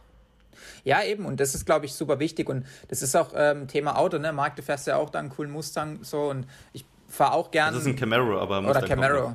Camaro, ja. ähm, auf jeden Fall auch ein Auto gibt ja ein bisschen emotional was zurück, ne? Weil wenn du halt Gas gibst und da kommt halt ein bisschen was, da kommt cooler Sound oder im Sommer ist es cool, die Leute schauen das an und so, finden das cool, ey, woher hast du das Auto, geiles Auto und so. Das gibt ja schon beispielsweise auch was. Das heißt, es gibt ja schon auch materielle Dinge, die dich auch, ähm, sag ich mal, ein bisschen im ersten Step schon auch einfach ein bisschen glücklicher machen. So, ne? Deswegen ist es, finde ich, auch ähm, völlig in Ordnung, wenn du da halt eine Passion dafür hast. Aber es gibt halt auch viele Dinge, ähm, wo ich jetzt zum Beispiel auch gemerkt habe, ob es jetzt Kleidung ist, extrem teure oder so, ne? die halt ja, oder früher war es iPhone voll das krasse, coole Teil, ne? Ja, was jetzt im Endeffekt genau. so völlig normal ist und ja. ein Arbeitsgerät einfach. Ähm, dass es manche Dinge gibt, die verlieren halt schneller emotional an Wert und manche halt länger. Ja. Und jetzt, wenn ich halt täglich viel Auto fahre oder halt mal an einem Sonntag bei geilem Wetter in einem schönen Sportwagen sitze und ich mir den leisten kann, dann gibt er mir schon auch was, ne? Dann gibt er mir was anderes wie ein VW Polo halt, der halt äh, nur ein ja. Achtel an Leistung hat beispielsweise. Und da musst du aber halt ein bisschen differenzieren, dass du halt nicht durchdrehst und nicht hier die, den Größenwahn bekommst, aber, aber im Endeffekt ähm, gibt es schon auch materielle Dinge, die dich auch ein bisschen emotional äh, glücklicher stellen. Ne? Ähm, ja. Ich glaube, halt, immer glaub wenn du es so knüpft, verknüpfst tatsächlich. Also jetzt zum Beispiel bei meinem Camaro, Camaro das ist halt ein Oldtimer, also 1979. Ähm, für mich steht der nicht nur für ein Auto, sondern halt auch für Freiheit. Ich habe es erst gestern an Chris und Philipp, glaube ich, geschrieben in die Gruppe oder vorgestern. So, ich bin einfach mittags wieder eine Stunde damit rumgefahren und dachte mir so, wie geil, ich kann einfach wochentags, mittags um 12 mit dem Ding rumfahren, weil, weil ich keinem irgendwie Rechenschaft schuldig bin, was ich gerade mache oder einfach, weil ich es mir gerade erlauben kann. Und für mich ist das einmal so ein emotionaler Wert, weil ich so einen alten amerikanischen, äh, so ein altes amerikanisches Auto schon haben wollte, seit ich 16 bin, so und gleichzeitig einfach diese Freiheit. Ich sitze da drin, kann rumfahren an einem Werktag und denke mir, geil. die Sonne ins Gesicht scheinen, genau. das gute Musik. Das, das, hat gar nicht mehr so viel mit dem Auto zu tun, als dass es wieder Freiheit verkörpert eigentlich. Und ich glaube, wenn du, wenn du materielle Dinge irgendwie an was verknüpft, ähm, was halt für dich einen höheren Wert hat als die Sache an sich, wie du gesagt hast, so ein Laptop oder ein iPhone oder so, du gewöhnst dich so schnell daran, weil es halt für dich eigentlich nicht emotional irgendwo dran geknüpft ist. Aber selbst eine Uhr kann wahrscheinlich einen höheren emotionalen Wert haben als, als ein iPhone, weil du ein Ereignis damit verknüpft. Ja, eben. Also ich habe zum Beispiel jetzt auch äh, in, in drei Wochen Geburtstag, ne? Und da ich ja jetzt auch vor kurzem so Vollzeit das sage ich mal, Vollzeit in die Selbstständigkeit, ins Unternehmertum so eingetreten bin und jetzt erstmal auch nicht mehr vorhab, äh, da nicht mehr äh, drin zu sein sozusagen, ne, habe ich auch gesagt, Mensch, okay, mein Auto gibt langsam den Geist auf, ey, jetzt holst du dir so einen richtig schönen bezahlbaren Sportflitzer. Ne? Und das habe ich jetzt gemacht. Ne? Also das ist es noch im, im Prozess alles, aber ähm, da habe ich dann auch zum Geburtstag beispielsweise, zu meinem 25. dann zur Selbstständigkeit, das werde ich nie vergessen, ne? selbst wenn ich merke, was nicht passieren wird, aber wenn ich jetzt merken würde nach ein paar Monaten, das Auto ist doch zu teuer oder so, oder was weiß denn ich, ähm, dann wirst du es trotzdem nicht vergessen, die mindestens paar, paar Stunden, die du mit dem Auto beispielsweise ja. hattest. Ne? Äh, es ist kein, hier Spoiler, kein Lamborghini oder so, ne? Äh, ist ein kleiner BMW Sportwagen, aber trotzdem, ähm, das ist halt einfach was, ähm, weil du auch vor eineinhalb Jahren warst im Endeffekt halt auch noch auf Taschengeld bisschen angewiesen, ne? Und es ist ja, halt das so, ist so geil. Du, du, hast mir letztens geschrieben, einfach so random, ey Philipp, Alter, ich kannst du mich mal kneifen, ich check das nicht. Vor einem halben Jahr oder vor einem Jahr habe ich noch Taschengeld bekommen. das war so geil. Ja, so weggehauen, ey. Und das ist so absurd, ne? wenn du halt so Autos siehst und denkst, verdammt, ey, was die machen müssen oder was die Kohle verdienen müssen, dass ja. sie sich sowas leisten können und einfach mal das Gefühl zu haben, auch vielleicht in einem Autohaus einfach zu stehen und mal einer echt von denen zu sein, so früh dann auch oder so jung der sich halt einfach das auch ohne schlechten Gewissens halt leisten kann. Und das ist wirklich so, sonst würde ich es nicht machen, weil ich bin da echt eigentlich, was solche Entscheidungen angeht, sehr konservativ. Und das ist halt einfach ein geiles Gefühl. Ähm, und und ja. das, das finde ich, das treibt dann auch ein bisschen an. Auch das Materielle darf dann, finde ich, ruhig auch ein bisschen antreiben, ähm, dass du da einfach immer ein bisschen hungrig drauf bleibst. Ne? Natürlich soll es nicht über menschliche Beziehungen stehen oder über, über, keine Ahnung, allem, aber so ein gewisser, auch materieller Drive, finde ich, brauchst du als junger Kerl schon oder junges, junges Mädchen dann, weil sonst finde ich, ja, du kannst nicht alles. Ich habe Respekt vor Leuten, die wirklich dann ähm, sieben Weltmeere retten wollen und so. Das ist auch echt geil und so. Und manchmal würde ich mir wünschen, dass wir vielleicht sowas auch tatsächlich noch eher tun. Ähm, aber es macht halt einfach auch Bock, so ein bisschen was Materiellem hinterher zu das, eifern, ne? Das eine schließt ja das andere überhaupt nicht aus. Das denken halt auch super viele, ne? Die, das stimmt. Die sagen ja. halt, hey, ähm, du bist vegetarisch und du isst auf einmal ein Stück Fleisch. Und dann heißt direkt, hey, ich dachte, du bist vegetarisch. Ja, grundsätzlich bin ich vegetarisch, aber wenn ich Bock habe, ziehe ich mir mal ein Stück Fleisch rein. Es gibt ja nicht nur schwarz und weiß, es gibt ja nicht nur absoluter Umweltfreund und gar nichts machen und gar nicht fliegen. Äh, da ist ein riesiger Unterschied zwischen und, und Lambo zu fahren und äh, mit Business Class um die Welt zu fliegen. Da ist so viel zwischen. Du kannst auch einen BMW, einen M2 fahren und trotzdem umweltbewusst leben und vielleicht auch noch Sachen spenden oder keine Ahnung, mit welchen Agencies zusammenarbeiten. Wir haben jetzt letztens im, in Platin ähm, das Thema gehabt, nachhaltige Verpackung. Du, wir, wir, haben uns darum gekümmert, wie kriegen wir es hin, unsere Verpackung vielleicht nachhaltig zu gestalten. Ähm, um natürlich will man auch damit werben, das ist ganz klar, aber ja, why not? Wenn ich es gemacht habe, kann ich auch damit werben. Dann rege ich vielleicht auch Kunden dazu an, auch mehr darüber nachzudenken, wenn ich damit werbe. Wenn alle Firmen damit werben, dass sie nachhaltig sind, dann ist der Kunde auch geframed, auch nachhaltig zu sein, weil alles um ihn rum irgendwie versucht, nachhaltig zu sein. Am Ende nee, ist wie im Flugzeug, du musst dir erst selber helfen, bevor du den anderen helfen solltest. Genau. Und am Ende ist der Hebel ja viel größer. Wenn du jetzt sagst, okay, ich mache jetzt 100.000 Euro Umsatz im Monat, kannst du ja ganz andere Sachen für die, ich sag mal, Menschheit oder Nachhaltigkeit tun, als wenn du weniger Geld zur Verfügung hast. Dann kannst du irgendwie auf die Straße gehen mit dem Plakat irgendwie. Aber wenn du dann langfristig was verändern willst, brauchst du ja auch eigentlich Kapital oder Reichweite dafür. Und wie du schon gesagt hast, wir haben einen kompletten Mastermind-Call eigentlich über Nachhaltigkeit gemacht. So, alle Seller, die an einer gewissen Stelle sind, die fragen sich dann irgendwann, okay, ich bin jetzt erfolgreich finanziell oder profitabel. Wie kann ich jetzt was zurückgeben und wie kann ich auch solche Themen dann äh, angehen? Und das sind halt dann auch Themen, die dann später aufkommen. Und das finde ich auch völlig okay. Nee, absolut. Ja. Der, der Meinung bin ich auch. Das, äh, und zum Beispiel auch jetzt noch hier kleine Anekdote, ähm, weil ich auch ein bisschen was mit meinem Online-Shop mache. Ähm, am Anfang dachte ich auch, Mensch, okay, weil wir machen ja auch Import, auch ich mache ja Import aus Asien, ne? Und ähm, dann dachte ich auch so, Mensch, okay, ähm, im Online-Shop dachte ich so ein bisschen was. Ich habe beispielsweise einen Kollege, der ist Förster und die haben da eine extrem große Waldfläche, die jetzt, äh, die jetzt nicht irgendwie abgeholzt wird oder so. Und der meinte auch, Mensch, lass doch da irgendwie so was Cooles machen, so eine Waldpatenschaft oder so, ne? dass ein Kunde für ein paar Euro ähm, ähm, eine Urkunde bekommt. Er hat hier ein Stückchen Wald gekauft, auch beurkundet und zertifiziert, also das ist nicht irgendwie Gelaber, ähm, aber dass er da halt ähm, sozusagen die 5 Euro dienen dazu, dass er im Endeffekt dieses Stückchen Natur Natur sein lässt und halt nicht abgeholzt wird beispielsweise. Ne? Dann dachte ich auch, Mensch, okay, du verkaufst teilweise Holzprodukte, kannst dann überhaupt sowas predigen dann im regionalen Bereich im Endeffekt. Und da dachte ich mir, die Alternative ist, dass ich es nicht mache und dann wird es halt nicht gemacht so, ne? Ja. Äh, ja. Und, und das, das denke ich mir halt immer mehr, dass äh, nur weil du jetzt vielleicht ähm, Asien-Import machst und verbrauchst vielleicht ein bisschen mehr CO2, als wenn du es halt beim Schreiner um die Ecke machen lässt, ähm, heißt ja nicht, dass du nichts trotzdem was dafür tun kannst, weil ähm, natürlich wollen wir alle Geld verdienen, aber wenn es die Möglichkeiten zu ähnlichen Preisen oder Konditionen auch in Deutschland geben würde, dann würde ich ja nicht ähm, auf Alibaba irgendeinen Hersteller suchen oder, oder hier krasses Importgeschäft machen oder so. Ne? Ähm, deswegen schließt das eine, glaube ich, das andere nicht aus. Und äh, wichtig ist halt, dass du, dass du da immer ein bisschen versuchst, äh, voranzugehen und so und, und auch mal vielleicht Dinge machst, die jetzt nicht so profitabel dann sind, ne? einfach um halt auch äh, da ein bisschen was zurückzugeben. Aber das ist halt alles zu seiner Zeit. Also ähm, ja, ich verstehe dann halt auch nicht, äh, Beispielsweise, wenn du halt von, von Anfang an 50 Cent deines Umsatzes beispielsweise, finde ich cool und so, aber guck doch erstmal, dass du selbst ähm, einfach ein bisschen Cash auch bekommst und dann kannst du irgendwann einen Euro spenden, wenn du halt Umsatzzahlen hast, die halt groß sind. Ja, ne? die 50 Cent, wenn du die erstmal reinvestierst, kannst du danach einen Euro spenden. Genau, das bringt der Menschheit im Endeffekt, wenn du das so siehst, deutlich mehr. Und das ist, glaube ich, ein guter Ansatz, den man auch äh, zu Herzen sich nehmen sollte. Ja. Bevor wir jetzt gleich äh, zu lange den Podcast machen, ich habe trotzdem noch ein Thema, was ich gerne mit dir äh, besprechen würde. Und zwar Thema nach Exit. Also wir haben jetzt die ganze Story rum. Wir haben die Story von 0 Euro Umsatz. Der kleine Fußballer, der kleine in Anführungsstrichen, der sich jetzt sein Imperium aufgebaut hat, angenommen, du machst jetzt den Exit. Ähm, das machen gerade super viele. was passiert danach? Also wir haben überlegt, noch eine weitere D2C-Band aufzubauen. Ähm, was glaubst du ist der Unterschied, beziehungsweise wie glaubst du, wenn du jetzt mal einen Exit machen würdest, geht es danach für dich weiter? Ja, das ist natürlich eine schwierige Frage. Ne? Da tue ich mich aktuell auch schwer, darüber nachzudenken, weil es alles einfach so schnell ging. Ne?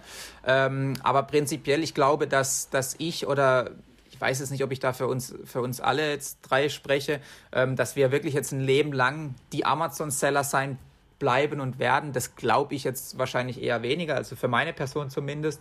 Das heißt, irgendwann wird es schon Amaz äh, einen Weg auch nach Amazon geben, ne? nach, mhm. nach Handelsgeschäft vielleicht auch. Ähm, und da, also für mich so ein großer Traum wäre schon auch mal so in Richtung vielleicht Gastronomie, dass da echt mal so ein fettes Franchise oder so, ne, so jetzt, ob es jetzt Starbucks sein muss, keine Ahnung, aber einfach irgendwas Cooles so, ähm, wo auch, wo auch, äh, weil ich auch, ja, ich, ich sprich gern, ich bin gern mit Leuten unterwegs und wenn da irgendwann mal, so wie jetzt Johannes bei Snox beispielsweise, ne, wo sich da jetzt ein Traum mit seinem Kaffee erfüllen konnte, sowas ist einfach geil, ne, wenn du sowas irgendwann ja. machen kannst und da hätte ich schon auch richtig Bock drauf, aber wir haben ja auch letztens mal ähm, auf WhatsApp und telefoniert darüber, ähm, ich bin halt dann eben auch schon der Meinung, dass ich dafür halt finanziell erstmal ausgesorgt haben möchte, ähm, weil das dann, glaube ich, einfach viel mehr Spaß macht, solche Projekte auch anzugehen. Ne? Und jetzt mag einer sagen, okay, ähm, du kannst auch eine große Firma bauen mit 0 Euro und nur mit Passion so, ja. Aber das ist halt eine andere Herangehensweise, das sehe ich halt anders. Und ich glaube halt, wenn ich jetzt verkaufen würde, beispielsweise für einen siebenstelligen Betrag, ähm, und mir wird es gut gehen und Family und Friends und so, ähm, dann könnte ich mir schon auch vorstellen, dass wenn ich gerade Bock drauf habe, auch ähm, nochmal ein Amazon-Business zu starten. Und ja, das halt, das, darauf wollte ich hinaus, ja. Genau, und das halt richtig prozessoptimiert auch mit der ganzen genau. Erfahrung, genau. die du jetzt hast in dem Bereich, ähm, wirklich auch relativ zügig wahrscheinlich mit auch deutlich mehr Kapital natürlich, äh, ohne Banken und auf andere Dinge ja. angewiesen zu sein, Zahlungsziele, alles scheißegal, ne? Dann auch echt recht zügig zu skalieren und vielleicht dann auch nochmal zu verkaufen, mal schauen. Genau. Ähm, oder vielleicht sogar, wenn es irgendeinen weiteren Sinn hat, es so groß zu machen und dann unabhängig von Amazon halt richtige Brand draus machen, ne, in Einzelhandel zu gehen oder was weiß ich was. Das ergibt sich dann im Prozess. Aber ähm, auf jeden Fall nochmal was, was Großes zu starten und auch was, wo, wo du wahrscheinlich schon gut drin bist. Also ich glaube jetzt nicht, dass ich, wenn ich jetzt Ende des Jahres oder Anfang nächsten Jahres verkaufe, dass ich jetzt äh, eine App entwickle oder so, ne? Ähm, ja, das ist, glaube ich, der Punkt. Wenn du nämlich jetzt äh, verkaufst und du willst das gleiche nochmal machen, du, das ist das, der krasse Hebel, wo ich auch mit dir drüber gesprochen habe. Du hast erstmal das Kapital. Dann hast du das komplette Netzwerk, du hast die kompletten Tools, du hast die kompletten Dienstleister, du hast eigentlich alles. Du hast interne Prozesse von deiner alten Firma, die kannst du ja übernehmen. Du weißt genau, was wichtig ist und du kannst ja sofort neu anfangen. Du kannst das ganze Ding so lean aufbauen. Also lean im Sinne von, du weißt genau, was das Richtige ist. Ähm, du kannst dir einen perfekten Designer einstellen, der dir das CI sogar macht, der dir Packaging-Designs macht. Du weißt sofort, welcher Fotograf der beste ist. Du hast dieses Try and Error gar nicht mehr, weil du halt schon vorher selektiert hast in deiner alten Brand, okay, wer ist der beste Fotograf, wer ist der beste Spediteur du hast die Kontakte, die Leute kennen dich, die wissen, du bist zuverlässig, dann fängst du neu an und äh, äh schreibst denen eine neue E-Mail, hey Leute, ich habe ein neues Business, hier ab geht's, habt ihr Bock? Und schon sind alle am Start und du kannst in einem ganz anderen Scale anfangen, mit ganz anderen Kontakten und vor allem, wie du schon sagst, mit viel mehr Startkapital und kannst dann halt direkt fünf Produkte auf einmal bringen, weil du alles andere schon stehen hast. Ja, und ich glaube halt auch, was es für mich noch so ein geiles Upgrade wäre, wäre, wenn du dann mit einer neuen Brand auch ähm, schon ein bisschen was Regionaleres machst. Also ich sage jetzt mal, ähm, vielleicht Made in Germany oder so, aber muss es nicht zwingend sein, ist für mich jetzt kein Ausschlusskriterium. Ich finde es jetzt nicht schlecht, auch das ist ja auch ein Mindset von vielen Leuten, dass ähm, beispielsweise jetzt China-Ware immer Schrott ist. Das ist ja absoluter Quatsch. Ne? Jeder, der ja. schon mit den Produkten gehandelt hat, weiß, dass die teilweise deutlich besser und auch deutlich preis Preis-Leistungs äh, besser sind als andere Produkte hier ähm, aus unserer Ecke. Ne? Und ob die Produkte jetzt aus Tschechien, Polen oder dann Asien kommen, ist, äh, was dann vielleicht irgendwie ähm, Arbeitsbedingungen angeht, oftmals, ähm, ne, also nur aus Prinzip Europa zu machen, macht definitiv auch keinen Sinn. Ne? Deswegen ähm, ist jetzt kein Ausschlusskriterium, aber das wäre natürlich auch ein geiles Upgrade. Ähm, habe letztens ja. zum Beispiel mal mit einem Hersteller gesprochen in Deutschland, ähm, auch in einem anderen Bereich. Ähm, so, das ist einfach cool, wenn du da halt einen deutschen Ansprechpartner hast und so, ne, wenn du da auch mal vor Ort sein kannst, relativ zügig, ne, nicht mit Flugzeug ähm, und du da mal vielleicht einen geilen Use Case dir erarbeiten kannst. Ähm, sowas wäre vielleicht mal cool, aber ansonsten wäre es eigentlich fast, muss man sagen, zu schade, ähm, weil wir es jetzt auch noch nicht 15 Jahre machen. Ähm, das Wissen, ja. was man sich jetzt aufgebaut hat, in einem genau. Markt, der einfach wahnsinnig nachgefragt ist, ähm, wegzus äh, wegzu schmeißen im Endeffekt und die Opportunity halt nicht das zu nutzen. Das ist ein ne? Asset, das ist nicht bezahlt, das ist, äh, das ist aber in deinem Kopf und das musst du ja, wenn du eine neue, neue Brand oder ein neues Business aufbaust, woanders, alles komplett wieder neu erarbeiten. Das fehlt dir dann ja. Ja. Ja, aber ja. mal schauen, wer weiß. Ja, mega cool. Also Felix, wir haben jetzt hier eine Stunde 23 auf dem Tacho. Äh, mega geil. Also wirklich richtig, richtig cool. Ja, genau, an alle anderen Zuhörer nochmal. Also Felix hat, wie gesagt, die Story einmal komplett von vorne bis hinten durchgemacht.